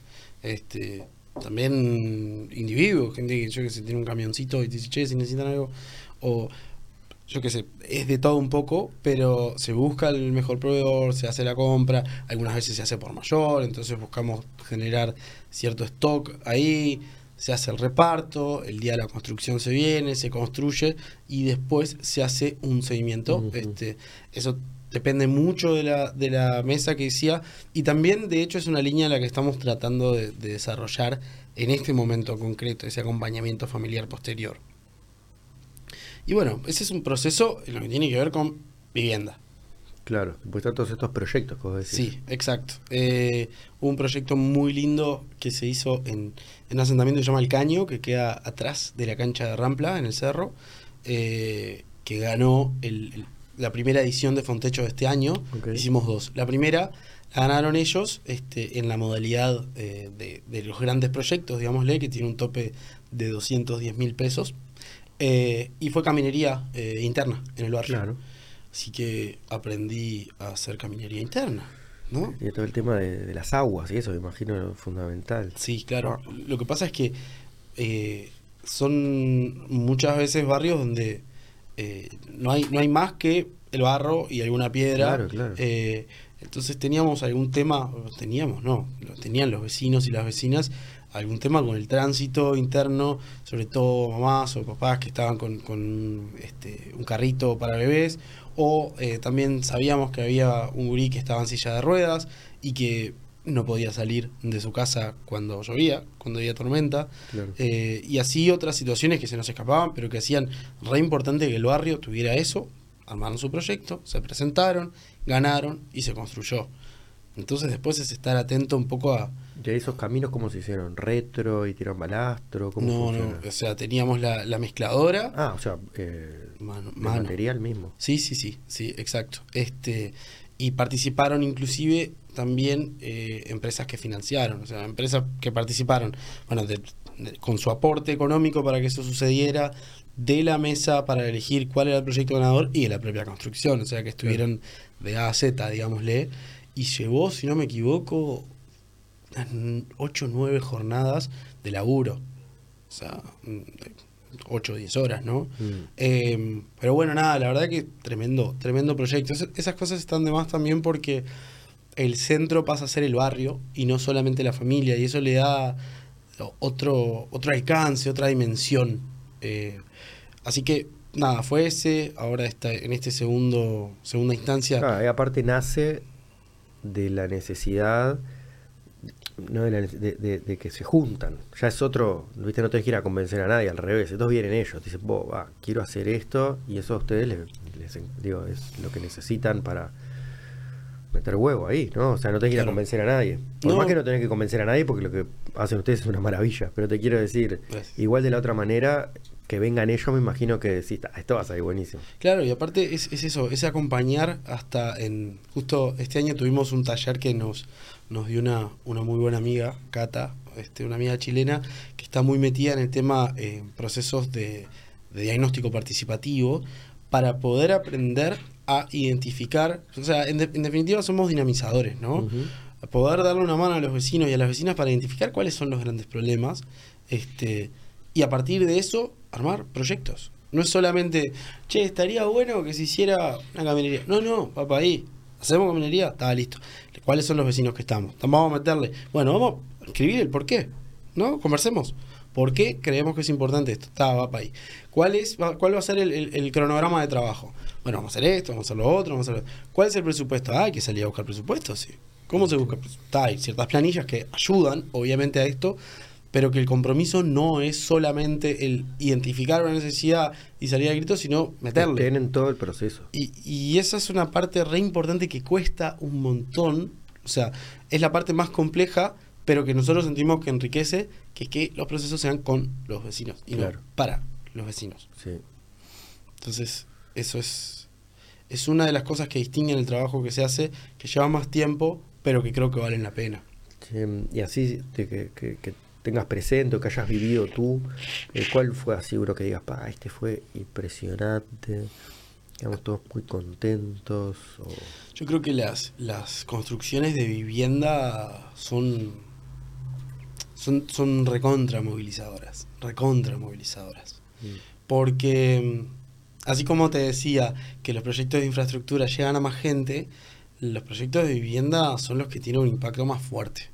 Entonces, como te decía, esto de, que te digan, che, llovía y me desperté a los gritos este, corriendo. Claro, de ese tipo. Y, esto es como muy zarpado. Este, y también se dio como, o sea, hay mucha expectativa puesta en las familias que, que uno no las sabe hasta que eventualmente aparecen. Yo qué sé, se me viene a la cabeza una construcción que tuvimos hace, hace bien poquito, hace un mes, un mes y medio, donde a medida que avanzaba la construcción y se estaba llegando a, bueno, al cierre, eh, las caras iban cambiando porque había una, una, ansiedad, una expectativa de que... Eh, y la, mamá que estaba presente, era, era una familia donde había una mamá soltera con dos hijas a cargo y a su vez su mamá, o sea, la abuela de las niñas, tenía un, ranchito, una pieza, eh, era un ranchito, era de, de chapas, eh, en ese mismo terreno. Y ella le decía, a medida que iba pasando, más le repetía, viste, te dije que te iba a tocar, viste, te dije que te iba a tocar, viste que te... Y, gente, gente muy curtida, gente eh, que, la verdad que la vida les puso, les puso desafíos y le puso tal. Eh, a medida que se iba llegando, te das cuenta que la emoción iba ganando. Y yo qué sé. Que, te iba a tocar, ¿qué le quería decir? ¿Que te iba a tocar la suerte? O que que, yo qué sé, que el destino, que en algún momento te iba a pasar a vos, ¿viste? Y está salado, está, está muy salado porque empezás a ver como desde el otro lado. No, pero te puede que capaz que lo que te iba a tocar es la asignación y no ah, tenía tanto sentido. No, no, que la vida le iba a tocar, que, le iba a tocar una buena, ¿viste? Eh, y de vuelta, o sea, yo mientras te cuento, mi, mi cabeza tengo las imágenes, ¿no? De, que vivían, eh, te decía, la mamá con sus dos hijos a cargo y a su vez su, su mamá, la abuela, con otra niña más, en una pieza que no era más grande que este estudio, pero que tenía chapas. Chapas. Sí, sí, sí. O sea, en, en una cucheta dormían estas cinco personas. O sea, eran situaciones que, que la verdad es que no, no, no se la merece vivir nadie, ¿no? O sea, es la, la necesidad más extrema. Ahí estaban, ¿no? Y metiéndole y con una sonrisa y estando atentos y tal. Y cuando se terminó la construcción, eh, fue, fue un, un nivel de tensión que bajó, ¿no? Que se- como que y, sí. y emoción y el como el ver la casa terminada y también algo que nosotros intentamos hacer es eh, que el cierre tenga algo de celebración también porque es una celebración entonces eh, yo qué sé estamos hablando de, de, de gurisitas que estuvieron en la vuelta que eran unas genias aparte eh, donde al final ya habían globos y ya era bienvenidos y ya era la llave este del candado y Claro, el momento es ese. ¿no? La de la Ah, llave, ese momento es una locura ese momento es es súper emocionante súper emocionante porque te das cuenta que yo qué sé esta gurisita que tiene siete años eh, es a la que le dieron las llaves, le tiembla la manito, está haciendo, pero a su vez ves a la abuela que en silencio de fondo está llorando mares porque es tipo, a la nieta le dieron un lugar para poder dormir Sí, sí, sí. seco.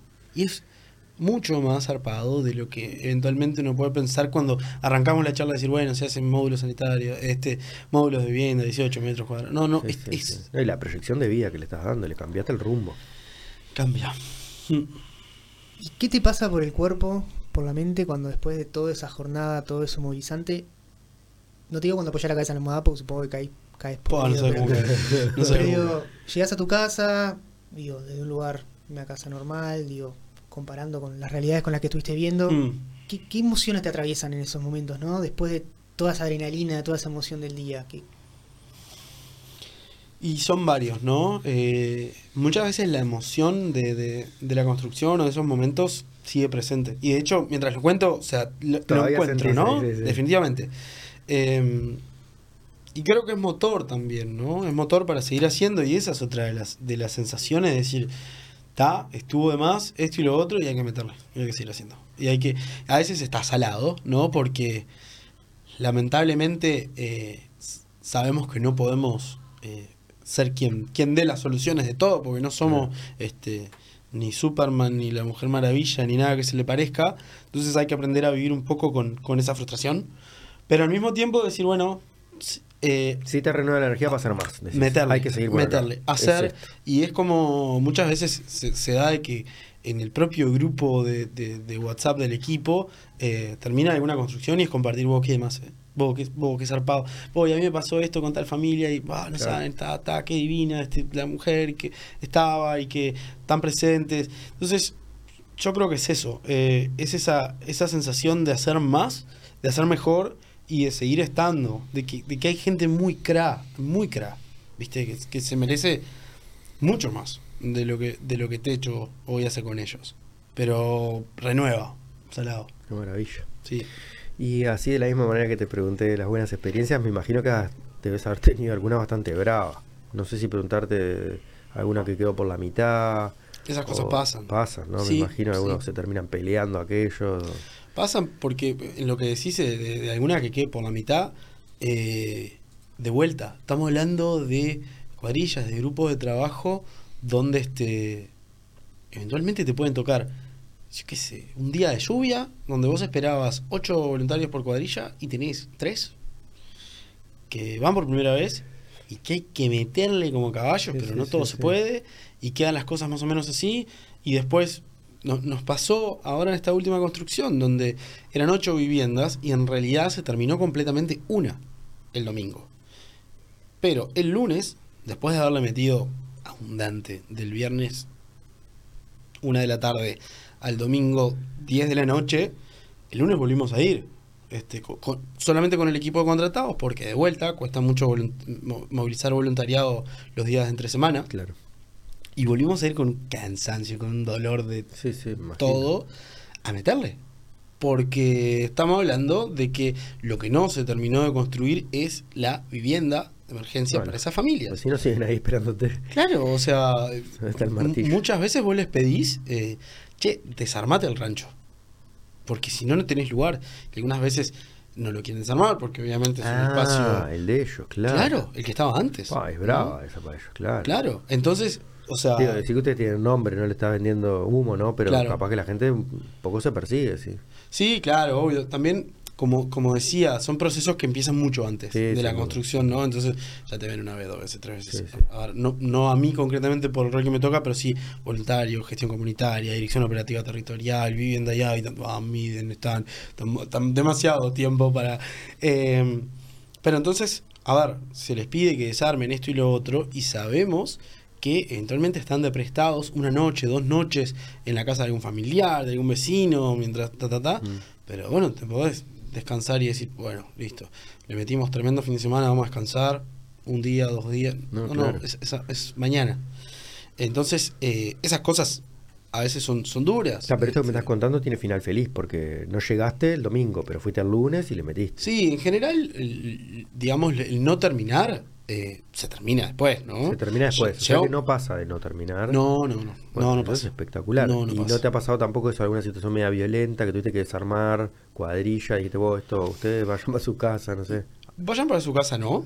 Pero sí hubo una construcción donde eh, había se había asignado y se había visitado y se había medido y se habían hecho un montón de cosas. Y eso fue en, en la zona de, de Bella Italia, me acuerdo. Eh, había una cuadrilla que estaba armada y estaban haciendo los pozos para poner los pilotes, lo- los pilares, ¿no? Donde se va a construir. Ya iban por la mitad, o sea, ya le habían metido fácil 3-4 horas de laburo. Y en ese momento me avisan, me dicen, che, Tato, pintó un tema ahí, venite, voy, voy para ahí. Nosotros estamos en la vuelta del barrio, ¿no? Yendo de vivienda en vivienda. Eh, y bueno, resulta que uno, un vecino de al lado dice, "No, este terreno es mío. Mm, No, pero fíjese que esto es mío. Si ustedes lo arman, yo mañana lo desarmo, no tengo problema. Claro, esto es- es mío. No, pero fíjese, no, no, yo acá tengo. Y estamos hablando de asentamientos donde no hay un padrón y la consulta a la dirección general para ver si efectivamente. No, no, está, es esto. Y hay que dialogar y hay que ver. Pero Y- estaba de pesado directamente, porque tampoco... Sí, sí, o sea, está. Son, y- son parte de las reglas del juego. O sea, no, bueno, pero, a ver, así como lo traes es un caso, o sea, es casi cero.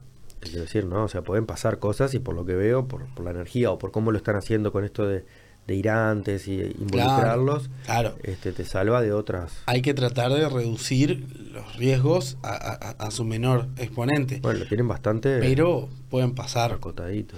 Sí, o por ejemplo, a nivel seguridad, eh, intentamos. Ey, o materiales de noche que quedan ahí, claro. esa puede pasar, esa Mm. puede pasar, pasa. Mm. Eh, y está, yo qué sé, de vuelta. Muchas veces, eh, cuando nosotros dejamos los materiales, a a a- al- momento de construcción, de repente pasa una noche o pasan dos noches, y muchas veces los vecinos tienen que dormir arriba de los Sí, sí. materiales. Bueno, aparte, a ver, no te quiero. No sé cómo. eh, Uruguay bastante seguro, te quiero decir, otros países, los asentamientos están con armas, o sea, debe ser bastante más complicado. Sí, hay algunos asentamientos acá también No, bueno, sin duda, pero otro tipo de arma también. Sí, sí, o sea, es, es complejo eh, muchas veces. eh, por eso tratamos de que el reparto de materiales sea en una fecha bastante cercana a la construcción y no dejarle los materiales qué sé, dos semanas o una Sí. semana. Y pero, porque por ejemplo, no duermen dentro de un camioncito los materiales, ya están bajados. No, es- no- cuando ya están repartidos, no, o sea, ya están, están ahí, están en, el ter- en el terreno, Claro. en donde van a estar. Sí, sí, ¿Tienen sí. capacidad de acopio ustedes? ¿Cómo hacen Nosotros tenemos una capacidad reducida de acopio, pero muchas veces compramos y van directamente al barrio. Claro. Porque, como decía, o sea, estamos hablando de, yo qué sé, Sí, aparte son 200 procesos. tirantes. Son procesos. Sí, aparte de carga, descarga, carga, descarga. Claro, Estás claro. loco, ¿sabes cómo lleva eso? Sí, sí, exacto. son- Son como procesos eh, no únicos, porque pero te quiero decir, se consiguen los materiales para esto, o sea, cuando me imagino que se dedican a uno.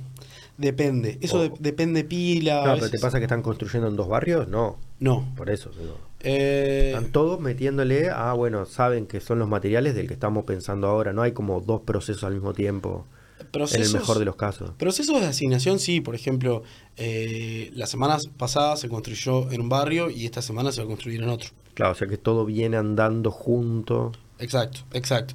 También lo- o sea, se intenta que las construcciones no sean al mismo día porque tampoco tenemos una cantidad gigante de voluntarios para poder estar en un montón de lugares, sino que tenemos que ir de a poco. Porque ser jefe de cuadrilla o ser líder de cuadrilla no es para cualquiera, porque se necesita poder dirigir el proceso constructivo y poder ser, eh, digamos, dinamizador de lo que es lo grupal, lo colectivo, Sí, claro, ¿no? claro. Hay gente que tiene un ojo para decir, vos, esto va acá, pa, pa, contra un palo, las clavan todas, y hay otras personas que tienen un ojo para decir, che, hay una gurisa que de repente queda un poco de lado, este, o a un gurí, y es arrimarse, es, che, todo bien, sí, pero le pasa que no encuentra el lugar. Sí, sí, sí, Vamos a meterle a los cerrajes, ¿no? Este, toda la parte de, de- herrajería, que está, es hacer eso, es distribuir tareas, es poder acompañar, es por ejemplo también este rol de poder vincular al grupo de voluntarios con la familia, que de repente hay timidez por los dos lados. Entonces es generar Sí, ese sí, sí, quiebre. es una cosa más de. Entonces, este, lo que decía que no, es- no, no, no abundan, digamos, las personas que pueden hacer estas tareas. Entonces, por eso nosotros hoy en Uruguay no podemos estar construyendo en tres barrios distintos el mismo fin de semana. ¿no? Claro. Y el tema, ponele de mm, como la transparencia financiera, no sé cómo se diría, ¿no? El otro día estaba Sí, en el auto con un amigo, eh, y estaba en lo de la Teletón, viste que ahora tengo en la Ujú. Teletón, y estaba, yo le di unos pesos, no le di nada, le di un- y mi amigo me dice, pa, esto te van a robar la plata. es bravo eso, ¿no? O sea, ¿cómo ustedes lo, lo viven para poder dar un- una transparencia de que la gente esté tranquila, de que los fondos, no tengo ni idea cómo se hace eso. No, es clave. Esa parte es clave. Claro, porque si no quedas como un poco expuesto además. eh. Sí, por, por, por dos razones creo yo, ¿no? La primera es la, la desconfianza que también es Sí. válida, decir, che, la gente que está haciendo. Y la otra, que es tipo, che, esta gente que está haciendo, pero no de que se la está llevando, sino la está gastando mal, ¿no? También. Ah, bueno, no Entonces, las- sí, todos, los dos, las dos. Exacto. claro. Entonces hay procesos de auditoría, que, que ya estamos hablando de consultoras, auditorías externas al trabajo que hace Techo, donde tiene que quedar muy registrado el dinero que ingresa y el dinero que sale y los rubros en los que se va y todo, todo muy ordenado, que de hecho es información que eh, al menos está parcialmente en la página, pero ya estamos en proceso de cierre de una nueva auditoría que se va a volver a colgar. Eso es parte re importante. Más allá de que eh, intentamos hacer como rendición de cuentas a donantes, tanto individuales como, como empresas, eh, de manera constante, ¿no? Periódica. O sea, ¿para qué se usó esto?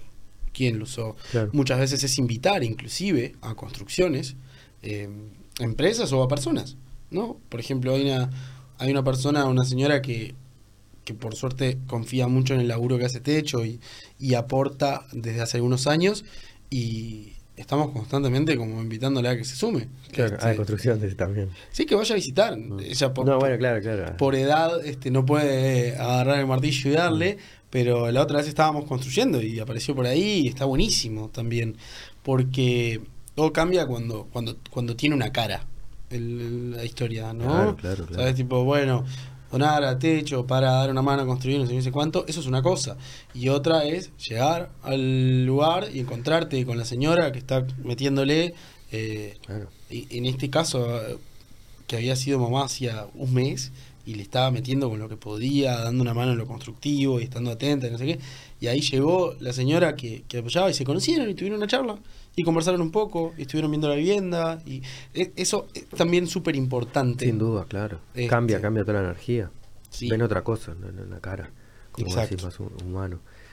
Este, y si tuviera, ¿tenés alguna idea de, entiendo que todo el, el tema económico es complejo por, porque aparte cada vez debe ser distinto, pero como que cada cuánta plata logran construir una de las básicas o de estas más... Sea, ¿Cuál es el costo que tiene cada una de las viviendas? Para ustedes, por lo menos, capaz, que no el costo real, sino el costo en plata para ustedes. Y mira, eh, eso depende, Pila, no es, no es mi área, ¿no? No, no tengo el número así como Pero digo, por bien ejemplo, si afinado. tienen que hacer nueve, bueno, hay un número que más o menos... Sí, obvio. Pero pongámosle eh, una vivienda de emergencia está en el entorno de los 120 mil pesos, ¿no? En, en, eh, en el terreno, digámosle. Sí, sí, Así cuando nosotros le sí, decimos Sí, empezás a sumar flete, cosas, Exacto. todo, es infinito. Por eso te digo, sale muchísimo más. importación. Imagínate. otra que, imagínate. otra que flete. Pero sabes que, que en base a donaciones y metiéndole todo, Con 3 mil dólares, me estaba diciendo más o menos es lo que Ahí va. cierran una casa. Ahí va. Eso es la más básica. La básica. ¿No? Sí, Este, la otra ya me dijiste que era medio el doble. Las viviendas de, de rediseño, eh, que nosotros le denominamos la que tiene el baño adentro y un montón de otras cosas, están en los 250 mil pesos. O sea, son números que fluctúan y que estamos todo el tiempo tratando de buscar un mejor Sí, sí. costo y esto y lo ¿Han otro. trabajado con estas tecnologías de la, la, la CNC o esas cosas que son como unas máquinas que te cortan la madera? No, lo que pasa es que la prefabricación nosotros Sí. la tenemos toda tercerizada. Eh, o sea, llegan las Llegan la- paneles. Sí, pero me hablabas de serrucho y eso, o sea, no todo. ah, viene, bueno, ¿no? tirantería. Tirantería, Tirantería bien Ah, igual lo concreta. cortabas el tirante justo. Claro, lo que pasa es que hay algo importante en esto que es que eh, los procesos constructivos eh, se apunta a que sean voluntarizables, ¿no? Entonces que amoladora, que cierra circular, Sí. que pa, pa, pa, eso ya genera otro riesgo, genera otra necesidad de capacitar a las personas que lo hagan, esto y lo otro.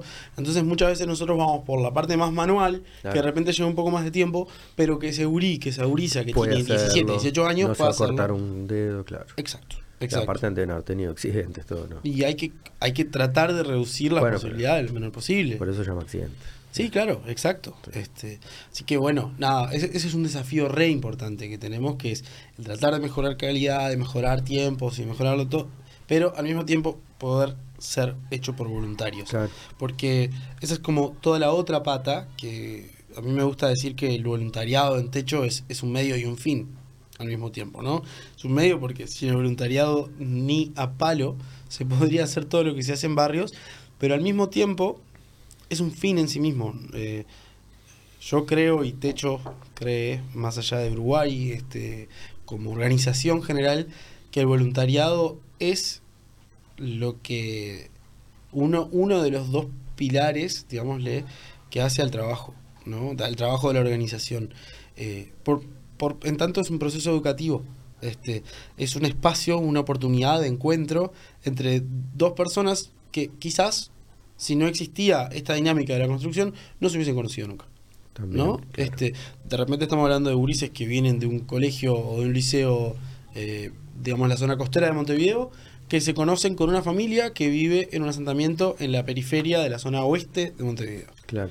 ¿No? Capaz que quedan en contacto, decís, por ejemplo, también. Capaz que Generás sí. un vínculo. Capaz que sí, pero al mismo tiempo, de por sí, ese encuentro de esos dos días donde compartieron un plato de guiso y conversaron un rato respecto a X problema que el gurí tenía en la escuela. sí, sí, o que- Ya intercam- eh, o sea, quedan, quedan las tribus, quedan por lo menos en contacto de que la otra existe allá y hay como un, algo humano ahí. Estamos hablando de que, de que es necesario romper un montón de prejuicios exacto. como sociedad. Exacto. Y para eso es necesario, yo sé que no es suficiente, pero es necesario el encuentro, ¿no? O sea, Sí, sí, sí. eh, no quiere decir que porque dos personas distintas compartan un lugar eh, durante 10 horas, bueno, ta, se terminaron todas las diferencias en el mundo y todo es un arcoíris. No, sabemos que no. Ahora, si no se da ese encuentro, es imposible Va a haber más que se, que se que se conozcan, digámosle, ¿no? Que se conecten, que se vinculen.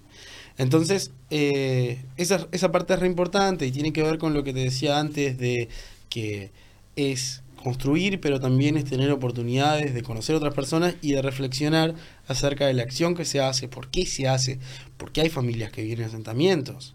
¿no? Eh, ahí... A ver, ustedes recopilaron un montón de data también, ¿no? O sea, con todo este trabajo, porque aparte hacen todas esas encuestas y eso. ¿Eso lo, lo- lo- está en algún lado o es, es justamente un valor que tienen ustedes? A ver, es un valor que, que nosotros somos súper abiertos a, a compartir. Eh, a veces cuestan un poco las plataformas, digamos. No, a eso me refería, claro, Iván, que si no, no lo tienen digitalizado en, bajo un mismo software o... Mira, hay algunas cosas que sí, que son abiertas. Por ejemplo, el último relevamiento nacional de asentamientos, que es de Ah, bueno. 2018.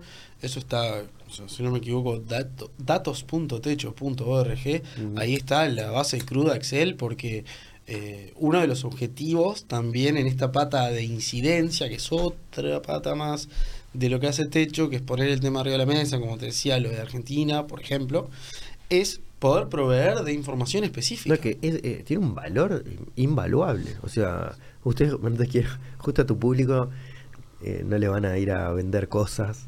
No, también, te entiendo, te entiendo. Pero justamente, o sea, otro... O sea, el valor está en la, en la, Sí. la base de datos, vamos a decir, Sí, es inmensa. Obviamente, eh, la información que nosotros compartimos, eh, digamos, ya no tiene la parte más de identificación de personas, ¿no? Este, Bueno, por un tema de las personas también. Exacto, por Sí, una cuestión de, de No, bueno, confidencialidad de la información. Pero sí consideramos que es un aporte re importante para nivel, digamos, pensamiento y construcción de información, parte académica eso lo cruzan, o del lo Estado. cruzan con, con, claro, lo cruzan con los otros países también, o ahí cada cual es independiente en cuanto a la data. Eh, cada cual es independiente, pero muchas veces se comparte metodología. eh, en algún trabajo específico o en, la, digamos, la gran acción de información son los relevamientos nacionales de asentamientos. eh, y se pueden compartir buenas prácticas, buenas experiencias, malas experiencias, eso se hace, pero no tienen por qué tener exactamente la misma metodología. Porque también hay cosas que dependen mucho de los, de los países, ¿no? Este, entonces es mejor ser flexible y adaptarse al entorno, atarse a, a un método, ¿no? Entonces, em, en cuanto a incidencia, yo estaba diciendo algo que se me fue pasando, pero que bueno, nada, eh, la información que se tiene se comparte y tuvimos un proyecto re interesante, si no me equivoco, fue en julio de este año con una con un instituto de educación que estaba metiéndole a todo el tema eh, BA, Business Intelligence y data, un montón de cosas, eh, y que querían usar información que Techo había recopilado en datos para hacer tablas dinámicas, para hacer Ahí como se ve una claro, plataforma claro. Sí, más sí, digital. Y, y a nosotros nos recopó la idea. claro. Porque Podés ver tu propia data, porque de la otra manera no entras, es difícil. Claro, no, sí, eso seguro, pero también es compartir. O sea, eh, en ese sentido hay cero celos en plan de esto es de techo. No, o sea, No, bueno, porque de dónde viene, ¿no? Cómo nace, o sea, me imagino que No, justamente. O sea, seguro, pero a lo que vamos es a que el gran objetivo de esto es aportar información y conocimiento Claro. para que hayan, eh, digamos, propuestas o iniciativas, sea a nivel Estado, sea a nivel organizaciones sociales o academia, que logren responder de mayor medida, de mejor medida, a necesidades concretas de territorialidades específicas. Punto. Después el resto no pasa nada. Eh, y ese es un trabajo re interesante que, que Techo ha hecho mucho en muchos países, que hoy en Uruguay tiene un peso menor, digámosle, en la cantidad de acciones que desarrollamos, pero por una cuestión netamente este, de recursos humanos. Somos un equipo más chico del que alguna vez tuvo Techo, donde ya había un área de investigación social, y hoy es una tarea donde, bueno, vamos tratando de meterle para que salgan las cosas. Y, mm, o sea, te veo muy bien y veo que, que, que te, te- Porque aparte no hace mucho que estás, estás hace un año y pico y estás completamente bañado en techo. Sí, es cierto. No, sé si- no es una buena metáfora bañado en techo, sería lo opuesto, seco. Estás bien seco. te veo. Este, Pero, como te decía, los años techo significan cinco años en la vida real al menos. Sí, ya veo, exactamente. No, pero que- quería preguntarte, a ver, porque bueno, veo que tenés un carácter eh, social, ¿no? O sea, pues estudiaste para este lado. Sí, sí, yo estudié sociología, eh, esa fue mi licenciatura, y después me especialicé en geografía humana. Esa- hice una maestría en geografía Ah, bueno, humana. estás en tu área también, ¿eh? No Sí. es que es un área difícil de, de- de encontrar dónde encajar. Sí, es verdad, eh, ¿No? tenés razón en eso. Eh, sí, mi experiencia viene un poco más este, con el tema, el tema vivienda. Estuve trabajando eh, un tiempo en, en la Agencia Nacional de Vivienda eh, y después también como voluntario en otra organización que se llama Idas y Vueltas, que trabaja con, con migrantes, eh, tratando de asesorar y dar una mano también en vivienda. Entonces como que empecé a, a coquetear un poco con el tema y ahí me di cuenta que sabía más bien poco. Este, en este, en este, ¿cómo se dice? En este, en estas ansias por saber y aprender que te decía, eh, ahí fue donde entendía que necesitaba especializarme un poco más, comprender un poco más qué pasaba y cuál era el vínculo, digamos, con, con la Mm. persona, con el territorio. Hice esta maestría. ¿Lo Eh, hiciste acá también? no, la maestría fue en, en Países Bajos. en- Ah, bueno, capaz que me puedes contar también. Has viajado un montón. también, eso también. sí, un viajé. montón. Sí, sí. Ya de chico empezaste yendo a Australia. Tuve la suerte. Sí. Sí, Sí, la suerte y, y las ganas, la verdad. O sea, La- claro, hay que este, tomar la decisión. le, le metí, eso, eso fue un, fue un ca- el camino viaje, dejamos un poco de lado lo, lo de la maestría, este, que fue años después, el camino viaje, yo tenía muy claro que, que desde, desde, desde Uri, que que era por ahí, era de moverse un poco, de ver que había más allá del horizonte. Eh, y bueno, yo creo que el, la primera experiencia de viaje tiene que ver con, con, con una ida eh, a Argentina, al norte de Argentina, a Bolivia, a, a Perú y al norte de Chile, donde, bueno, algún invitado de la casa también fue parte de ese viaje. El señor Samurai. Efectivamente, este, aquel, aquel fue el, el primer viaje eh, que sin, oh, ¿qué año? 2011, si no me equivoco. 2012 y me dejaron a mitad de camino. Yo tuve que volver. Uh. No, eso, fue- eso fue hermoso. Yo no sé si, yo no sé si puedo contar eso. No, por favor. No, perfecto. Este, fue, fue hermoso, fue hermoso. Tu despedida fue increíble, fue en la isla de. de- fue en Copacabana, ¿no? Eh, a, a orillas del Titicaca, no me voy a olvidar más de eso.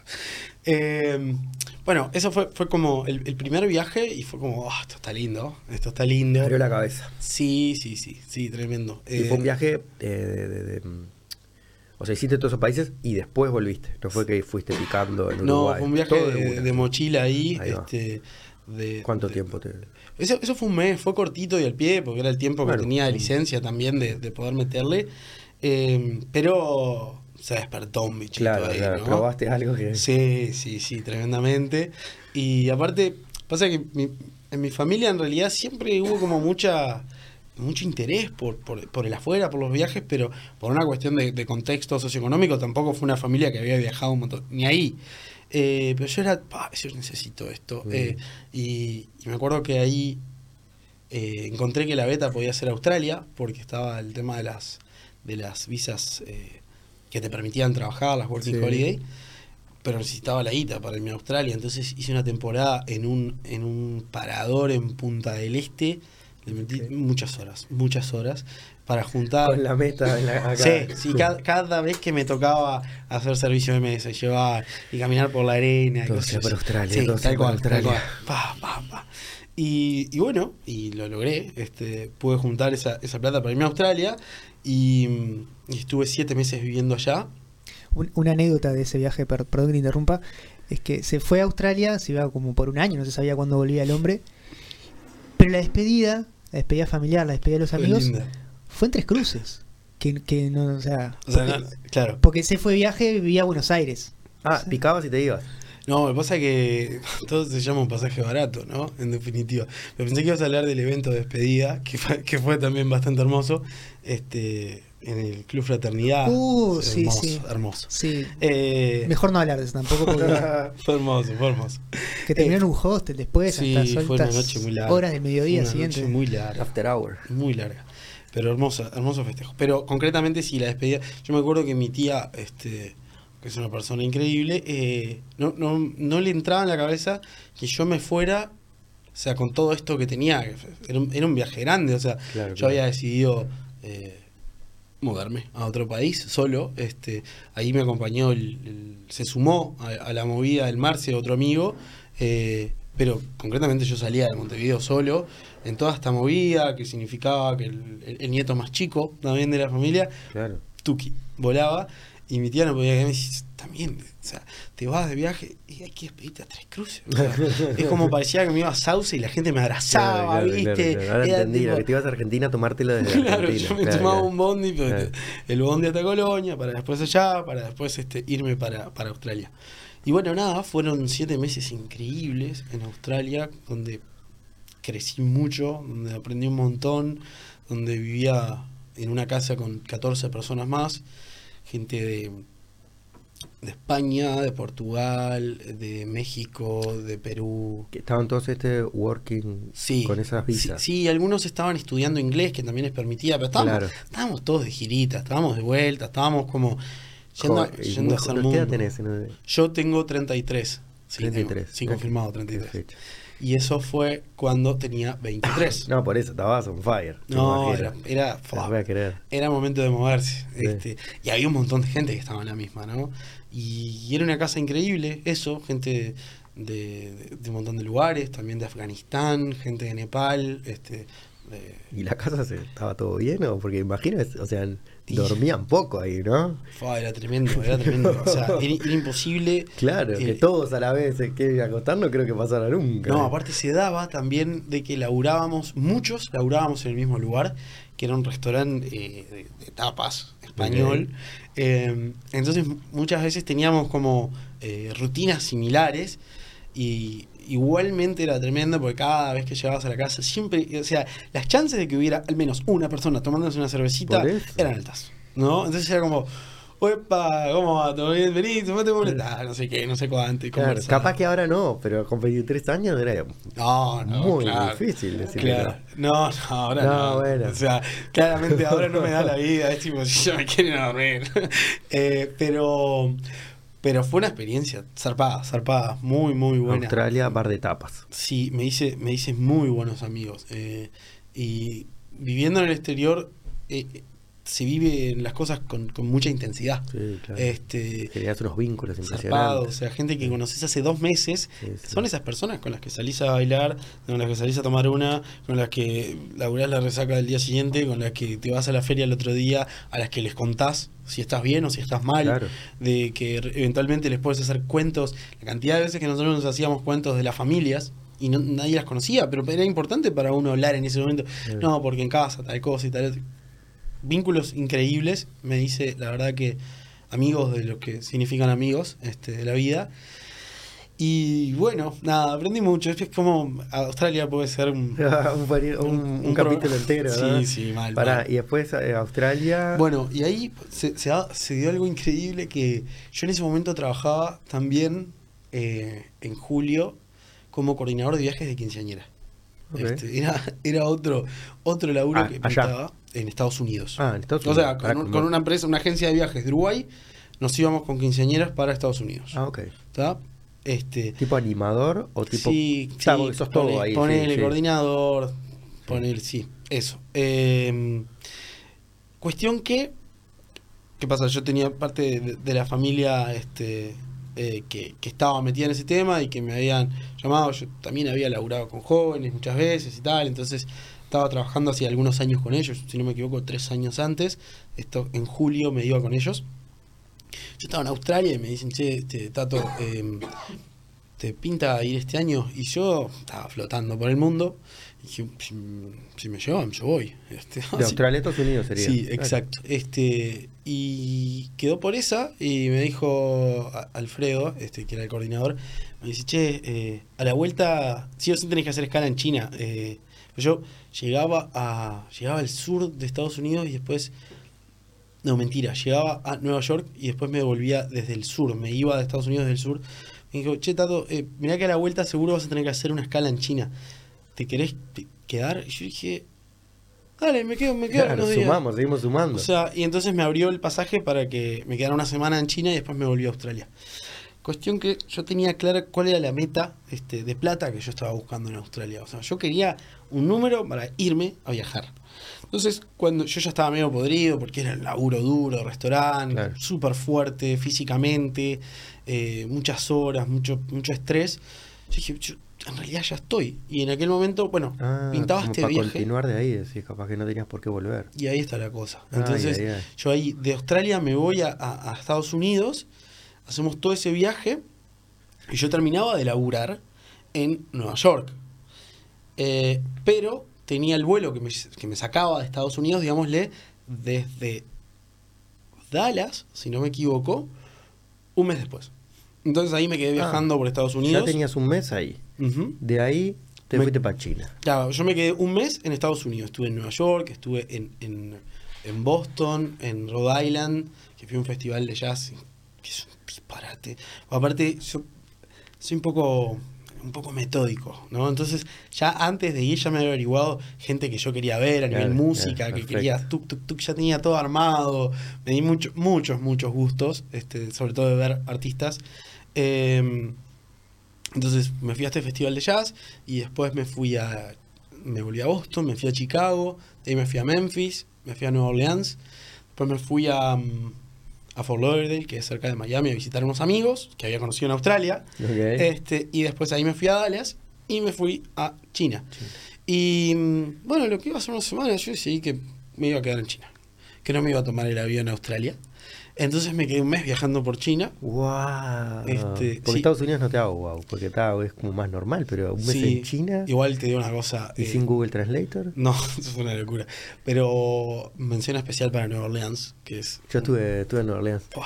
Estuve justo en el, en el Mardi Gras. Uh, qué hermoso, qué hermoso. ¿Vos fuiste eso o no? No, no, no, no, lo olí. Fui al museo, me acuerdo. Ah, Impresionante. hermoso, Sí. hermoso, Y sí. me acuerdo también la entrada a Nueva Orleans la hicimos por la autopista, que era toda puente. Porque hay unos Claro. pantanos importantes, Claro, sí, sí, 100 sí. kilómetros y era todo sobre el pantano. Claro. Yo llegué en avión. No, mentira, no llegué en avión. No me acuerdo. No, que- yo me acuerdo que quería llegar en avión porque el aeropuerto se llama Louis Armstrong. Perfecto. Yo era tipo, "Ah, esto es Yo necesito llegar a que ahí ya empiecen a sonar una trompeta, ¿no? Me empiezo tipo a bailar.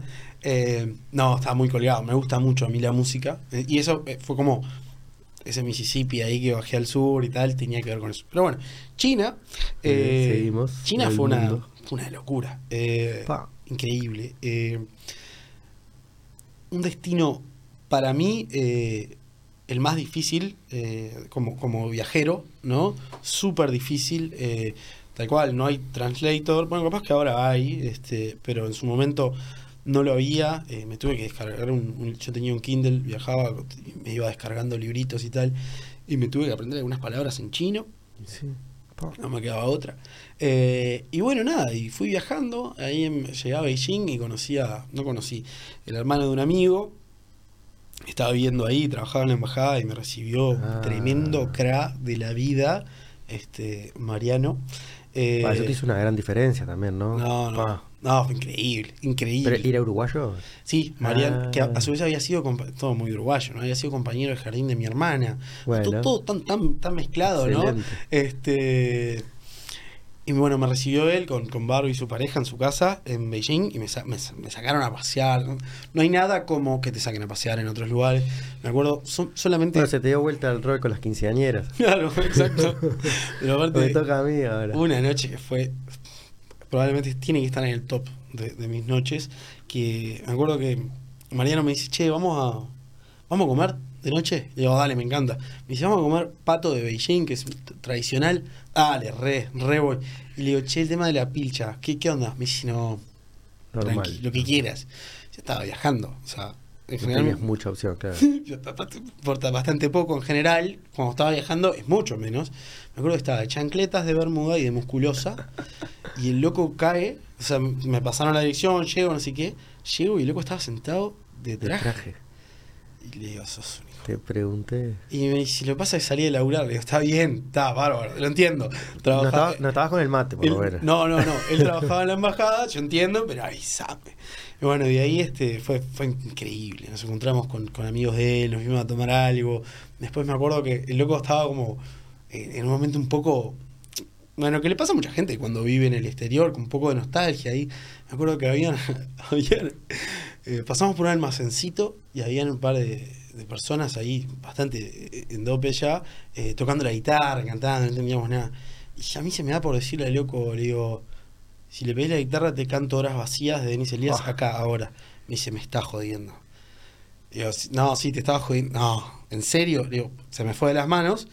El loco agarra y se estaban enfrente de un almacén, en la puerta de un almacén. El loco entra al almacén y sale con seis birras Y la y le empieza a, pa- a repartir Ah, a todos. No. No le ¿sabe iban a cómo, no, sabe cómo claro. la tenía? Junada, Claro. junadísima.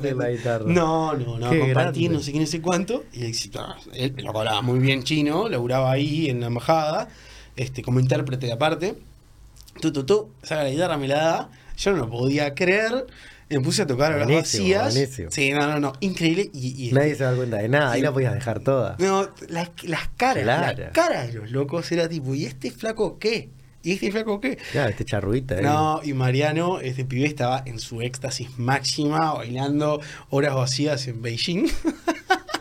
Y lo- lo- Los locos, ¿cómo le dan a la guitarra? ¿De una manera que normal? No, ¿O estaban, tocaban? estaban re mamados. No, no, pero digo, eh, el chino, o sea, toca. Estaban re mamados. No, te- No, pero digo, en, en una vida normal y no mamada. Ah, no sé. No, no sé, no sé. Ah, No, o sea, ta, ta. O sea, esto una guitarra española llama la atención, ¿no? También era una, viajando. Era una, era una- ellos, ellos tenían la guitarra. No, no, por ellos eso, estaban sí. ahí, estaban mutando. Era una guitarrita normal, pero Sí. ni idea, ni idea. Eh, nosotros pasamos, dejamos unas cervezas y Denis Elías y seguimos.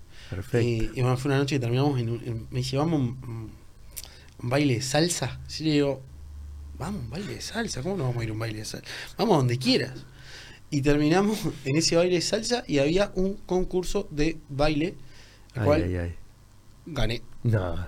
Sí, sí, sí, gané, gané con, me acuerdo que había una... Iba a decir que gran bailador de salsa. Pará. No, no, no. Va- No, nunca no, hicimos no. esto, pero. Es más, pongo salsa y vamos arriba de la No, mesa. no, arriba de la mesa. Vamos a entendernos, o sea, ser el mejor bailador de salsa Entre- en China, ¿no? no, no, no es que en, en- en Santo Domingo gané un concurso de bachata. Tenemos que verlo. No, no, en vivo. no, no, no. ¿Dónde están los videos de esa no, noche? No, po. no, bueno, lo mejor es que, bueno, ganamos y este, yo, yo bailaba en pareja, salsa, ¿no? Ponele. Y ganamos una botella de champán y yo me olvidé de la pobre gurisa con la que ganamos. Yo me fui a festejar con mi amigo y sus ¿Y te amigos. llevaste champán? Sí, sí, obvio, obvio. ¿Cómo no lo íbamos a tomar? Y bueno, está, todo terminado. No, digo, pero a tu compa no le diste. Y me olvidé de la compa. Eso. Las disculpas del caso, o sea, ¿Era China?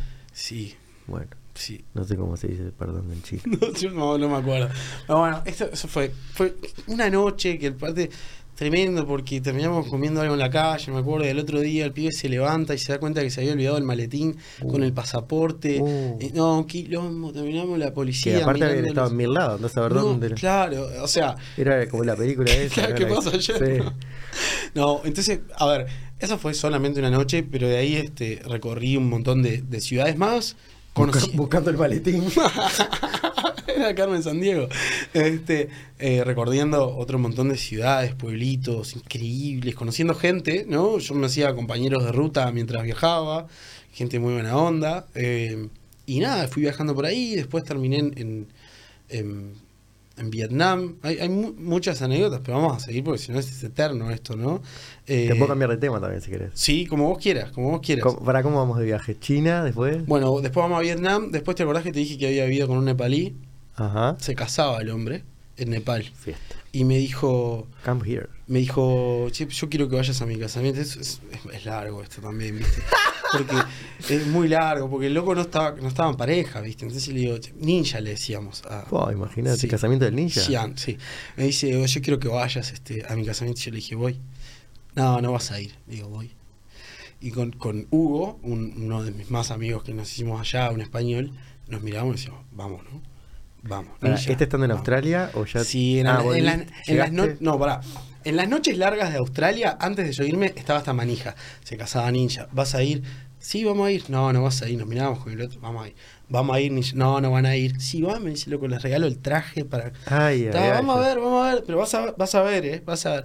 Cuestión que, claro, de Vietnam tocaba el casamiento. Entonces nos fuimos a Nepal a- casamiento de ninja. Impresionante. Entonces, Pero lo que no entendí es si no estaba en pareja, como que. Ah, ¿querías entrar en esa? Bien, perfecto. Yo tampoco lo entendía. Entonces tuvimos muchas noches en las que le decía Ninja, explícame un poco esto porque no voy a Como una entender". fiesta de 15, o sea, te casás, pero Era- solo casi- vos. Casi sorpresa, ¿viste? Entonces.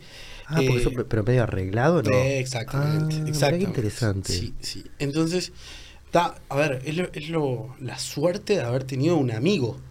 O sea, no, no es un loco que conocí en un Sí, hostel sí. una noche y. Que te explique, ¿no? Claro, O sea, es tipo, ¿Cómo es esto? yo no entiendo esto, ¿no? Y el loco decía. Creo que este, aparte los casamientos son de días, como muchas Y fiestas. hay instancias, es Instancias, exacto, rarísimo.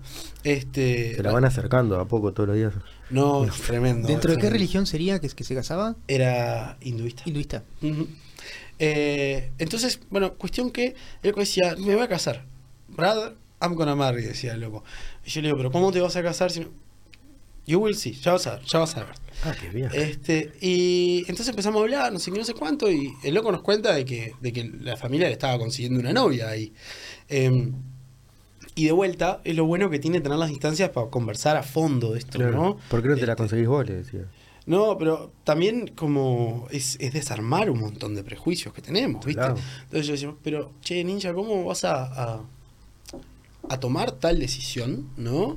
De una persona con la que no conoces. Y el loco me decía que, que los dioses iban a indicar si, si era ella o no. Y tal, y para una persona como yo, atea, criada en Uruguay, en un entorno este, al menos agnóstico, es muy difícil a veces entender esto, ¿no? El loco me comentaba que, que cuando ellos nacen, tienen como una especie de acta de nacimiento que está escrita en sánscrito, que es un idioma antiquísimo, que muy poca gente entiende, y, que queda guardado. ¿está? Ahora, cuando hay un pretendiente, una pretendiente para casarte contigo, no sé qué, no sé cuánto, el chequeo de la compatibilidad es a partir de estas dos actas de nacimiento. Impresionante. ¿No? ¿Tiene que ver con las castas y eso? No, No. no, está, está- tiene, o sea, probablemente las castas estén atravesando esto. Yo me compré un libro cuando estaba dejando, no lo Para terminé de entender lo que le pasaba a mi amigo. No, es una locura, pero, pero vamos por otro lado.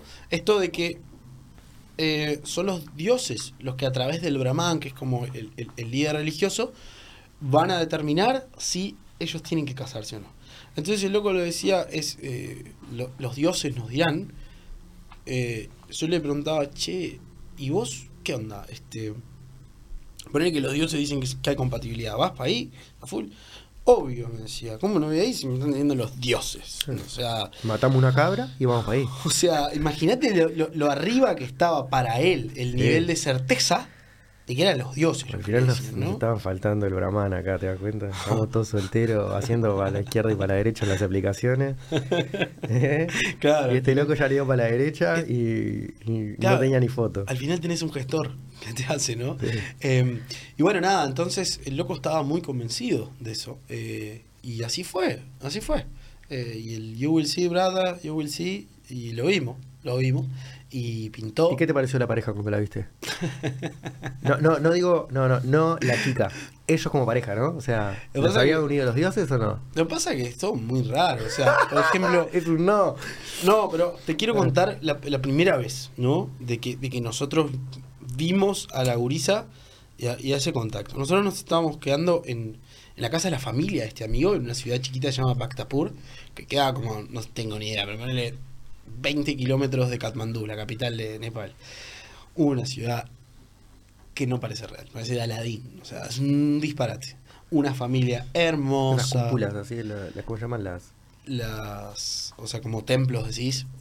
Sí, no sé, me- la palabra me sale palacio, pero no, no me imagino palacio, porque me dijiste Aladín, bueno, pero como con esas cúpulas así, medio como los rusos tienen también. No tanto, o sea, yo creo que necesitas verlo. O sea, necesi- porque ¿Cómo me, se llama? me falta. ver. Se llama Bhaktapur, no sé cómo se Vale. escribe, pero Google te lo va a decir. Bhaktapur.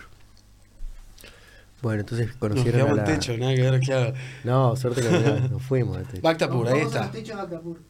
Ah, Ahí lo tenés Bhaktapur. No llegamos a Bhaktapur con techo Mirá. todavía. Claro, bueno, ah, yo dije mal lo de la cúpula, pero sí, esto. Qué maravilla. es un disparate. Qué maravilla. Y las ahí también empezás a creer y a ver y a sentir a qué se refería él con los dioses de Sidirán también. Es, es Hay otra una historia, no energía, tiene nada que ver, no tiene absolutamente energía- nada que ver. Eh, y ponerle, viste, esa, esa foto agrandada, el pibito vivía en, en una de las callejuelas que estaban al fondo, viste, era Ah. literalmente en el medio de- de- del tuco, ahí vivía él. Eh, no, no te la va a dejar agrandar, me parece.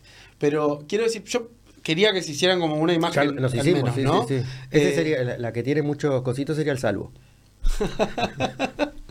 ponele. Este, la cuestión es que nosotros estamos ahí en, en esa ciudad, quedándonos en la, en la casa de la familia de él, y, mm, y en un momento dice, bueno, vamos- a tomar una cerveza, dice él. Y nosotros fue con- ya estábamos con Hugo ahí, ¿no? Como bien dijimos, vamos a ir espalda con espalda, lo cual fue la mejor decisión porque teníamos un 2 como para mirarnos y decir, "Oh, esto es una voladura de Pa, chapa gigante, ¿no? Decía, vamos a tomar una cerveza. Bueno, vamos a tomar una cerveza, listo. Vamos, no sé qué, y nos sentamos y el loco habla y decía, ¿te puedo pedir una cerveza? Ponele, ¿no? Una cerveza, no sé qué, una platita para comer, ta, ta, ta, ta. y dice, bueno muchachos, me voy. Y fue tipo, ¿a dónde va Ninja?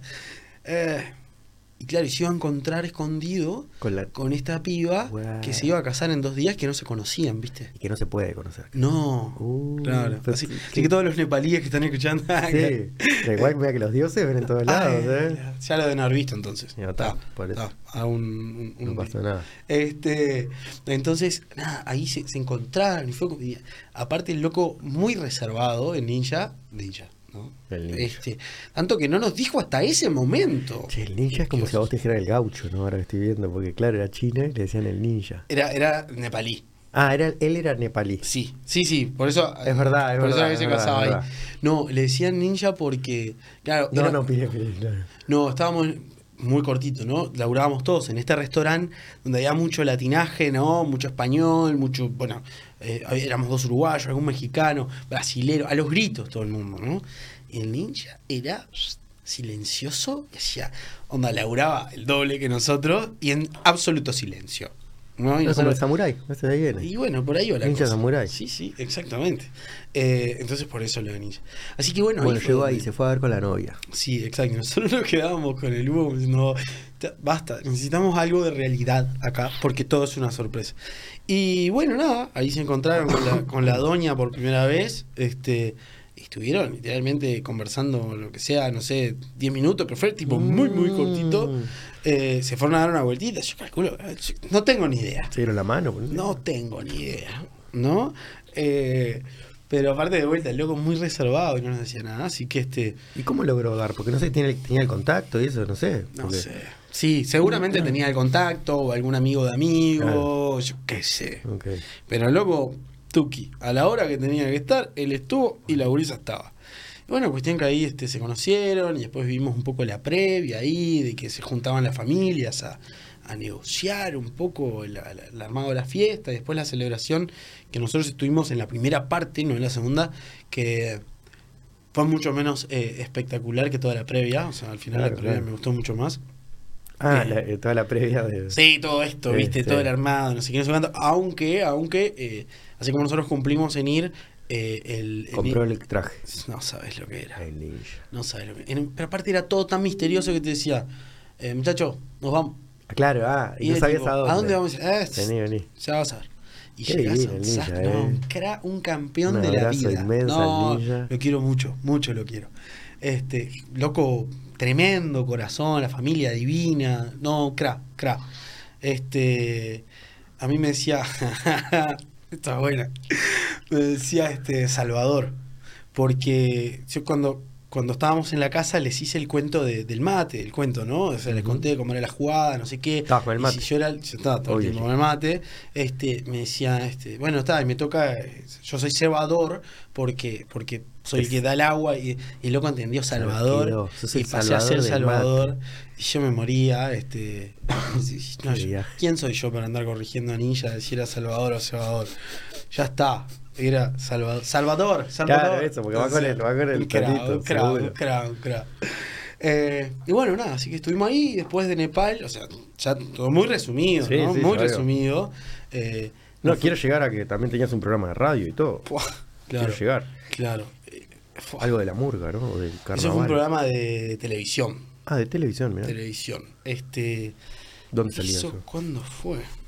Ah, Fue en el medio de viaje, viaje, creo, ¿no? yo creo que sí. 2014, Yo creo que 2015. sí, sí. Ah, ahí te volviste. Sí. No, pará, fue antes de Australia. Fue antes, sí, porque yo Ah, me-. Sí, porque yo me llevé un micrófono a Australia a hacer algunas locuciones en off que faltaban. Ah, lo- no me lo llevé, me lo compré en Australia. Confirmado. Pa. Confirmado. O sea que fue guacho guacho. Sí, sí, sí. Yo estaba trabajando en investigación de mercado, que es un área que no me gusta mucho, que no me gusta.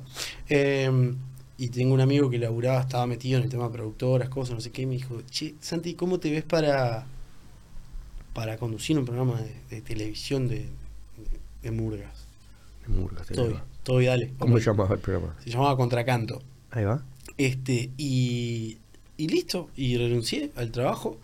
Y todo, todo muy de guacho. Me acuerdo que, claro, yo en ese momento vivía con mis viejos, o sea que había un backup ahí financiero. Me acuerdo, me acuerdo clarito esas cosas de guacho que no tenés ni idea, ¿no? Le dije al loco, yo 10 mil pesos y lo hago. 10 mil pesos. Pues ser con- conductor de un programa de televisión, o sea, ya no tenía ningún sentido. Y el loco dijo, bueno, Claro, o sea, en, en general se paga un poco más, eventualmente, por ser conductor de un ciclo de televisión, ¿no? Y me empezó vale. Y nada, hicimos ese programa, pero eso fue, fue un poco antes. verdad, 10 mil pesos hace mucho tiempo, ¿eh? Decís que era poco igual. Yo cuando Para dijiste. ser conductor de un programa de televisión, Sí, no tengo ni de- idea, de, no un tengo ciclo, de- ¿sabes la cantidad de horas que tuvimos que meter a eso? Fua. No, cobraba más en la consultora de investigación de mercado. Claro. Y me tocaba procesar este dato, o sea, que tampoco era que cobraba un montón, pero me hizo muy feliz. Este, Pará, y también estuviste en el teatro. Claro, eso fue antes. Ah, pero Yo quiero, hicimos- quiero hicimos destacar todo la, indignación que tenía uno de los productores cuando el señor Wow. se cortó el pelo y generó sí. un, un Un cambio. error, un error de continuidad en la presentación del programa. Ah, que quedó era- grabado a la posteridad. Claro. Claro, arrancabas el, el clip inicial con no sé qué, cuando decías muchas gracias y el pelo corto. no avisaste, ¿eh? Sí, claro, lo que se llama no tener Muy idea de qué estás haciendo, ¿no? claro, o sea, ni idea. Estaba para cortarme el pelo y aparte me peleé, ¿viste? Claro, yo me peleé para eso. Para Inzafable. no tener error de continuidad. Y loco me decía, no, Santi, no, no seas malo. No, sí, ese, ese programa estuvo, estuvo increíble. La verdad que fue probablemente uno de los trabajos que más disfruté. Qué bueno que traigas eso así. O sea, era juntarme, yo qué sé, con el flaco Castro a tomarme una grapamiel en el Club Universal a conversar sobre la falta y resto. O sea, para quien le gusta el carnaval como a mí, la mona como a mí, una gozadera. O sea, yo estaba, guacho, aparte, estabas metido hasta yo el estaba fondo. en ahí, Disney, claro. O sea, o era alguna entrevista a gente de los Diablos, de la Catalina, de la Trasnochada, de, de cuál era también, de Asaltantes no, pero era el nombre que tenía antes, este que tuvieron los Patos Cabreros. No, los Patos Cabreros no, estoy diciendo cualquier cosa. Don Timoteo. Hubo un tema ahí de cambio de nombres y nos pincharon un programa. Ot- otra error de continuidad. Otra error de continuidad. Eh, pero yo estaba en Disney. O sea, mi trabajo era efectivamente ir a una cantina a tomarme una grapa, a conversar con gente de una murga de eh, no solamente el espectáculo, sino por qué lo hacían, ¿no? Qué bueno eso. Este- O sea que tenés un montón de cancha. Ya vemos que. A mí me gusta mucho el conversar y me encanta eh, preguntar.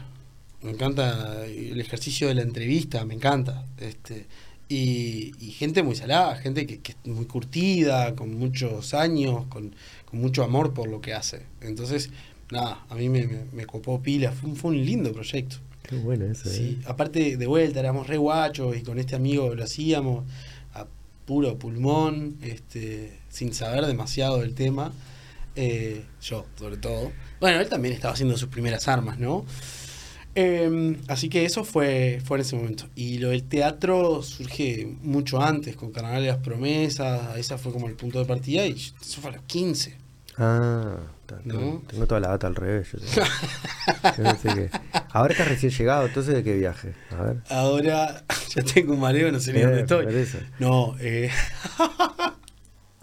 el- continuidad, continuidad era es, es mi alter ego. El día de hoy. Eh, Continuidad tenemos que haberle continuidad, puesto. ¿Qué- continuidad. ¿Qué, te de Trompo. Trompo. Trompo que era de teatro, Poné ¿no? continuidad, ponele. Continuidad. eh, o discontinuidad. Eso, Discontinuidad, Eso, eso mucho- Acá está Contracanto. Apareció Contracanto. Apareció Contracanto. Acá se ve pelado. Ahí está pelado. Ahí medio pelado. Eh, sí, es, Ahí está haciendo la entrevista a. Sí, a- ahí es Martín Sousa, de la trasnochada, Maxi Horta, de la trasnochada. ¿Cómo? Esta imagen es muy buena. Claro, ahí está eh, claramente pelado ahí, claramente.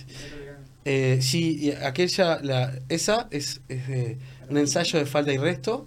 que Mirá. Está hermosa, aparte de la fotografía, Enzo Casiraí, mi amigo metió tremendo laburo, tremendo ojo también.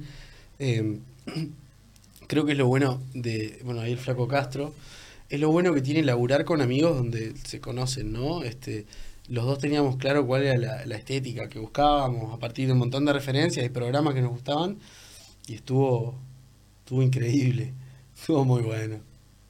Eh, tremendos caretas, ¿no? Tremendos, caradura, pero es así como va la cosa. Este, Esto es lo del programa. Claro, exacto. Y fíjate que en realidad allá está el lobito de Canal 5, o sea, logramos salir en televisión abierta. Claro, impresionante. Tremendo. Sí, eh, lo dieron en Canal 5 un par de años después de haberlo grabado. Ahí ya estás en el otro viaje. Sí, cuando le dieron en Canal todo 5. mareado, todo descontinuado. Todo Todo continuado. descontinuado. También este. No, a ver lo del teatro. Bueno, eh, las Promesas arranqué en. A ver si estoy bien. Fueron cuatro años, o sea que fue hasta los 17, 16, 15. A los 14 arranqué ahí. Eh, Carnaval de las Promesas. Eh, salí en. eh, ahí acompañado por, mis primos, que ya estaban en la movida, que hoy siguen ellos en carnaval. eh, ahí como empujado, acompañado, lo que sea. Fue también una experiencia increíble, increíble. eh, también de mucho crecimiento, de, mucha transformación y de aprendizaje. Y Carnaval de las Promesas se fue, fue acompañando, acompasando con el teatro.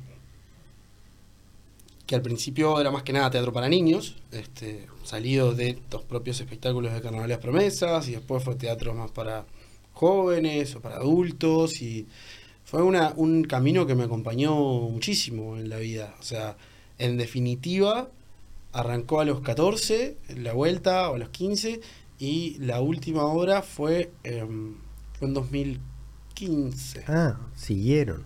Como dice Samurai, viajaste, volviste, ese cosa. Sí, sí, sí, sí. Aparte era gracioso porque en un momento yo estaba trabajando en la en, en lo que se llamaba Instituto de Pobreza y Exclusión Social en la Universidad Católica como, como ayudante de investigación, todo muy este muy, muy serio, digámosle, ¿no? Muy academia. Y yo venía de hacer obras de teatro para niños y a veces me olvidaba de limpiarme y venía con, con- Con con ma- pintura en la cara, ¿viste? Y llegaba y me decían, ¿qué, qué onda? Ah, perdón, me olvidé, ¿no? Eh, eh, fue un momento bien miscelánea, ¿no? De, de la vida. Eh, pero bueno, nada, fue, fue un lugar de, de conocer mucha gente hermosa, de, de- de conocer un montón de proyectos. Yo estuve en la vuelta de, de Texas, que es un grupo de teatro que quiere decir teatro exalumnos salesianos, Ujú. porque muchos de ellos vienen de colegios salesianos. Yo, yo caí más en, en el cupo de amigos, ¿no? Externo a, a los colegios salesianos, pero ese era el, el- el entorno, que es un grupo que sigue existiendo, que existe hace muchos años. Eh, y ahí pasé la mayoría de mis años en esa vuelta con un montón de gente que hoy son amigos este, y gente que quiero mucho. Así que fue, fue una etapa, fueron casi 10 años tal cual, de ir, de viajar, de venir, de meter, de sumarse, Imponente. de mucha cosa. Sí. Imponente. Y bueno, yo creo que volviendo un poco a todo esto, en, en- en esta línea, ¿no? 2015 terminó el teatro, esta vueltita, y 2017 fue cuando, te decía hace ya un buen rato la entrevista, que me doy cuenta que, que no sabía demasiado del tema vivienda o que quería Cierto. saber mucho más, y ahí este mm, me terminé yendo a Austra- a Australia, A- a Holanda, a Holanda, a. Países Bajos. A Holanda. Ese fue el último gran viaje. Estuviste como fue 3, 4 años. Cuatro años. Cuatro años. Ese fue el- el- en ese momento yo este, estaba en pareja también con una gurisa holandesa. Eh, eso también hizo que tomara esta decisión de, de irme para allá. Y me fui a hacer esta maestría en geografía humana en la Universidad de Utrecht, queda en el, en el centro de Países Bajos. Eh, y bueno, viví dos años en una ciudad chiquitita, chiquita, no chiquitita, que se llama. Amersfoort, que queda también en el centro de Países Bajos, y dos años en Ámsterdam. Eh, y bueno, fue un tiempo de, de estudiar y especializarme en, en esto, pero también de hacer un montón de cosas. Eh, trabajé en ese tiempo haciendo helados, Mira. Sí, este, en una heladería italiana, eh, dos temporadas de verano, porque si bien yo me había ido con algunos ahorros y también eh, tuve dos becas para poder ir a hacer la maestría, necesitaba este, Claro. laburar, entonces este, al mismo tiempo que estudiaba, hacía helados. O sea que y- en un viaje te hiciste. Ah, pero no trabajabas en la cocina en Australia. Sí, ¿no? terminé Ah, trabajando o sea que también en la cocina. Hiciste chef y ahora hiciste heladero. Tenés unas buenas Mucho cualidades. más humilde, ¿no? Yo trabajaba de ayudante de cocina, yo no Bueno. era el chef, yo era el que le decían, che, eh, Santiago, mirá que hay que cortar 100 kilos de cebolla para hoy. Dios y era yo el que cortaba, o sea, estaba lejos de las luces, ¿no? Y con los helados. No, con los helados sí me tocó meter mucha mano este, en la cocina. Este, no, fue tremenda experiencia, gente muy cra también que conocí ahí. Este, eh, yo qué sé, bueno, llamaría el, el- el- el propio italiano un, un personaje de la vida muy capo. ¿Es Eh, el dueño? Sí, sí, muy cra, muy curtido. Este, eh, fue increíble porque cuando yo llegué a Holanda, bueno, yo hablaba inglés y español, pero el holandés yo venía, si bien había tomado un poco de clases acá antes de irme, Ah, eh, debe ser bravo el holandés. Es eh, distinto. Es otra y el cosa. holandés, yo tenía, me hice un amigo allá, que eh, Paul, un ucraniano, que campeonazo de la vida, loco hablaba ocho idiomas. Un genio, este, más allá de los ocho idiomas, un genio. Mm. Eh, y el loco decía, el holandés salió de un alemán en pedo tratando de hablar en inglés. Y a mí me pareció la mejor definición de todas. Y te sirvió para el acento ahí. Ya No. pensaba hacer. Eh, no, tremendo. Porque, porque es difícil, porque es mucho más cultural, porque eh, a veces se parecía al inglés y a veces no tenía nada que ver y un montón de cosas. Entonces lo fui aprendiendo. Cuestión que llamaría. eh, no hablaba inglés, él hablaba italiano y, y holandés.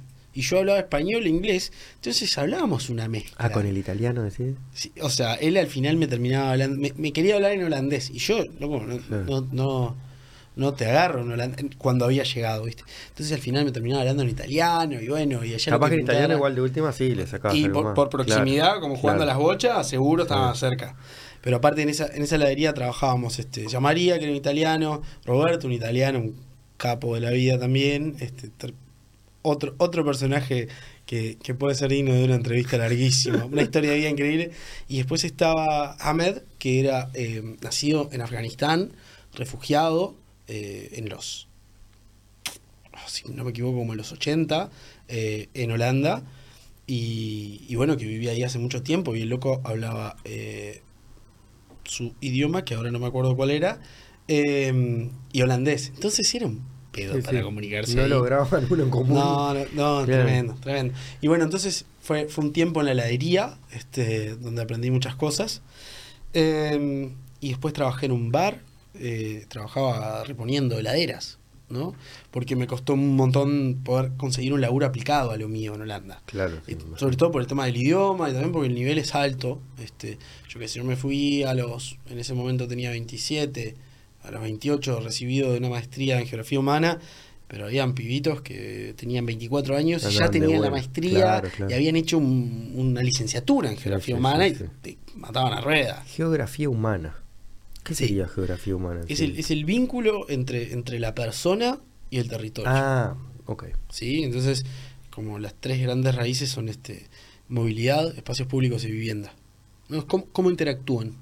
¿Cómo interactúa el espacio físico, natural o construido, con los usos sociales que eventualmente Ahí se digo, un background, un macro, digo, un marco Claro. muy fuerte para lo que estás ahora, claro. Sí, y aparte tuve la- el privilegio de hacerlo en un país como Holanda, que están totalmente de la nuca en el pienso del espacio físico. Están Sí.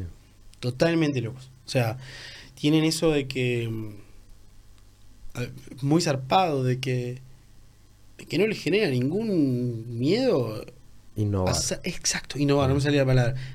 Es tipo, bueno, y ahora vamos Capaz a hacer, que para mejor, vamos a probar, claro.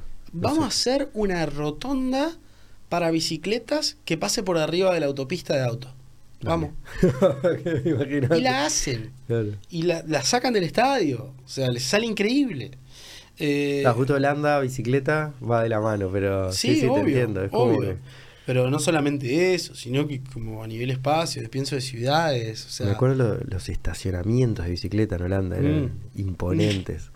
a mí me pasó una, eh, yo, yo trabajaba, yo vivía en, en, en Amersfoort en ese momento y me iba a trabajar a Utrecht cuando yo estaba trabajando en el bar, este que te decía, y mi recorrido era salir de mi casa en la bici, iba hasta la estación de tren de, de Amersfoort, dejaba la bici, me tomaba el, el tren a Utrecht, me bajaba de ese tren, me iba caminando al laburo y así volvía.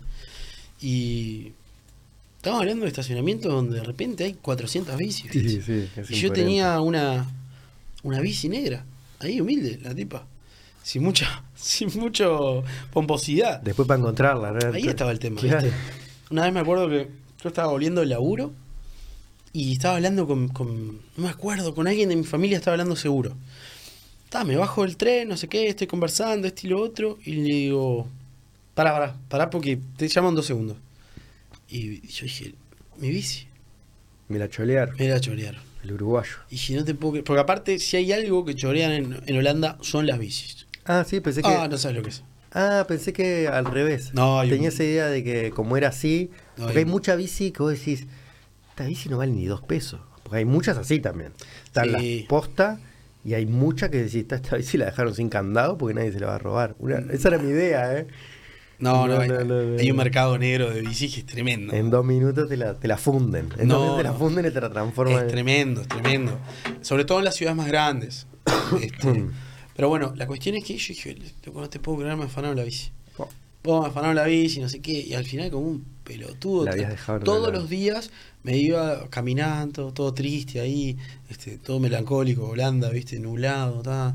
Dije, está, yo si me habrán afanado la bici, me tengo que comprar otra.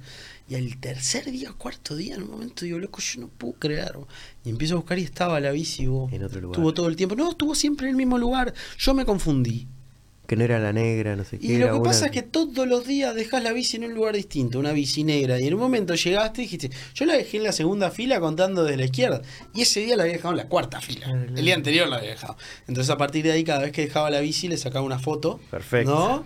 Ah, Perfecto. somos vos, pero tampoco tanto. le sacaba una fotito y al otro día. Una vez sí, dos no. Claro, Claro. exacto. Cuando llegaba, a ver dónde está, fila, sí, fila D, no sé, no sé cuánto, Tuki. ta, ta. Em, sí, bueno, así que Holanda fue, fue, un, fue un tiempo también de, de mucho aprender. Eso que te decía, estaba, estuve laburando en un bar, que aparte era un bar increíble, que era había sido una iglesia protestante. Los, los son muy pragmáticos los holandeses también, entonces había sido una iglesia y los locos cuando empezaron a entender que la demanda de iglesias bajaba y la demanda de bares subía, transformaron la iglesia en bar y no hay, no hay nadie. Ya no hay más vuelta. Eh, entonces era, era una iglesia el bar donde trabajaba. Increíble. Hablaron con Brahman y te hicieron la, la- bienes raíces, expropiación de bienes raíces. Eh, Pará, a todo esto, pregunta, no puede quedar el, el tintero. Eh, el ninja, el ninja, mirá. pará, Sí. sigue, sigue con la compa. Eh, lo- hasta el momento que, que seguí en la pista, porque lamentablemente después del tiempo alguna, algunos vínculos, contactos se pierden, sí, y tenía un hijo precioso, tiene un hijo Mirá. precioso. Así que viene Brahman, la clavó contra un palo. Sí, sí, sí, por eso. Sí, exactamente. Eh, así que por ahí vamos bien. No, aparte, o sea, no sé, o sea, pensá cuántas relaciones tiene un uruguayo, ¿viste? O sea, vos decís, capaz que justamente no está buscando algo pa- alguien para sentar cabeza, porque si fuese para sentar cabeza, sentá cabeza con la que te toca. Claro, te, al final te facilita la vida. Por eso, pero se ve que estamos buscando complicarnos la vida también. O sea, No hagas catarsis lo que necesitas. No. mi Brahman es, No me hagas hablar. es, es Tinder. Nada, llame, llame al Brahman para que le solucione. Estoy muy bien ahora en pareja, Samurai. No me hagas decir estas cosas al aire. Este, pero bueno, nada, eso. eh, la época de Holanda fue de, de aprender, fue también trabajé en una cervecería, mis últimos dos años ahí. eh, ahí aprendí a hacer cerveza artesanal. Mira, sí, otra más. sí. Y Holanda, una buena cerveza. No, estás loco. Tremenda, tremenda, tremenda. Eh, trabajé dos años ahí y después terminé trabajando en una consultora que se especializaba en conseguir fondos para organizaciones sociales. Eso se trataba. Era muy remoto, todo. ah, este, y, y ahí fue más o menos el momento donde decidí pegar la vuelta a Uruguay. Ahí, ahí te agarró la pandemia también en Holanda. Efectivamente, efectivamente. La pandemia, el teletrabajo. Esta época muy, muy. ¿Cómo Wow, era? ¿Cómo era? distinta. Era encierro total, ¿no? No, había un, había, era tremendo, era, era un toque de queda, a las, no me acuerdo si a las 9 de la noche, eh, había que meterse para adentro, había que guardarse, no se podía estar en la calle, y empezaba a, a sonar el helicóptero, ¿no? Que sobrevolaba, anda, oh, no hay nadie. Y El mismo de Cookie, llegaba hasta allá. y los tipos no andan con vueltas. O sea, a la primera warning, a la segunda 150 euros y a la Para tercera adentro. 300 Igual- euros. Ah. Sí, no, no sé si era para adentro, No, pero no, era no, tipo. plata ahí, No, era- ellos la son, levantaban. son muy prácticos. Claro. Muy prácticos. aprovechaba. Ah, porque si vas para adentro te tenemos en un lugar para meterte en es que 300 euros, tuki. Te meto para adentro, te tengo que pagar yo. La Claro, exacto, mañana, por eso. Exacto. Este, no, sí, la, la pandemia fue, fue, fue raro, ¿no? Pero bueno, ¿dónde no? Así que bueno, eso fue como el, el- el camino para pegar la vuelta en este, en este tiempo. Cuando se abrieron los vuelos de vuelta, ya la tenías pensada, me vuelvo. No, mira, em, en realidad fue después de que se abrieron los vuelos, pero fue como al entender que, bueno, mi proyecto de vida, como una cuestión más bien amplia, em, estaba necesitando volver a... Y ahí ya habías terminado de estudiar. Sí, yo terminé de estudiar el primer año, o sea, yo después me terminé quedando Ah, porque en pareja, estaba en pareja Claro. y porque estaba buscando como meterme, o sea, a ver, uno de, de- de- de mis desafíos, que, que en definitiva no lo pude conseguir, tenía que ver con estudiar y laburar de eso, eso, claro. ahí. Eso para mí era un golazo. Ahí te jugó en contra no ser holandés. Claro, me mató el idioma, me volando. hizo eso. pelota. Y acá tenías, o sea, sos de un valor gigante acá en Uruguay. Porque esa maestría, Y bueno, sí, en ese sentido, claro, no, no somos muchos los que, los que nos especializamos en ese tema concreto, ¿no? Este, y yo sentía un poco eso, de que, de que no había logrado salir mucho del laburo de, de- de, de inmigrantes. Sí, Yo- yo- o sí. sea, de, De bar, servicios. heladerías, Sí, exacto, servicios. Que le metés, ¿viste? O sea, yo. No, no le hacía asco y laburaba y le metía, pero en un momento yo decía, che, bueno, ok, 30 años más o menos, 31 en ese momento, eh, terminé la maestría, o sea, estaba laburando eso ya, terminé la maestría, listo, ahora tengo que volver a meterme en este tema, porque si no te, pasa el agua, ¿no? Este, entonces me costó un montón ahí, hice, hice voluntariado un tiempo allá, porque fue la única forma que encontré de acercarme al tema y trabajaba en un proyecto que, que estaba muy bueno, eh, que, bueno, el nombre en holandés no importa, pero que tenía que ver con refugiados. Eh, un proyecto que se llamaba como la vivienda de los refugiados, sería la traducción, una cosa así. Y estábamos hablando de personas que habían llegado a Holanda hacía X tiempo, Mm. que eh, estaban como en un centro de asilo, que se dice, donde como ellos hacen la espera de todo el papelerío y esto y lo otro, y la reunificación familiar, que la gente eventualmente viene, y que eh, en cierto momento es el, el gobierno de la ciudad o de las ciudades que les otorga una vivienda con un nivel muy alto de subsidio. Ok. Entonces a mí me tocaba acompañar a estos refugiados que habían salido del centro de asilo a la primera visita a la, a la vivienda que el, que el gobierno les había asignado. Para poder darles una mano, eventualmente habían, habían ¿cómo se dice? Familias que venían de trayectos súper distintos, algunas de zonas rurales de Eritrea y otras del centro de Estambul.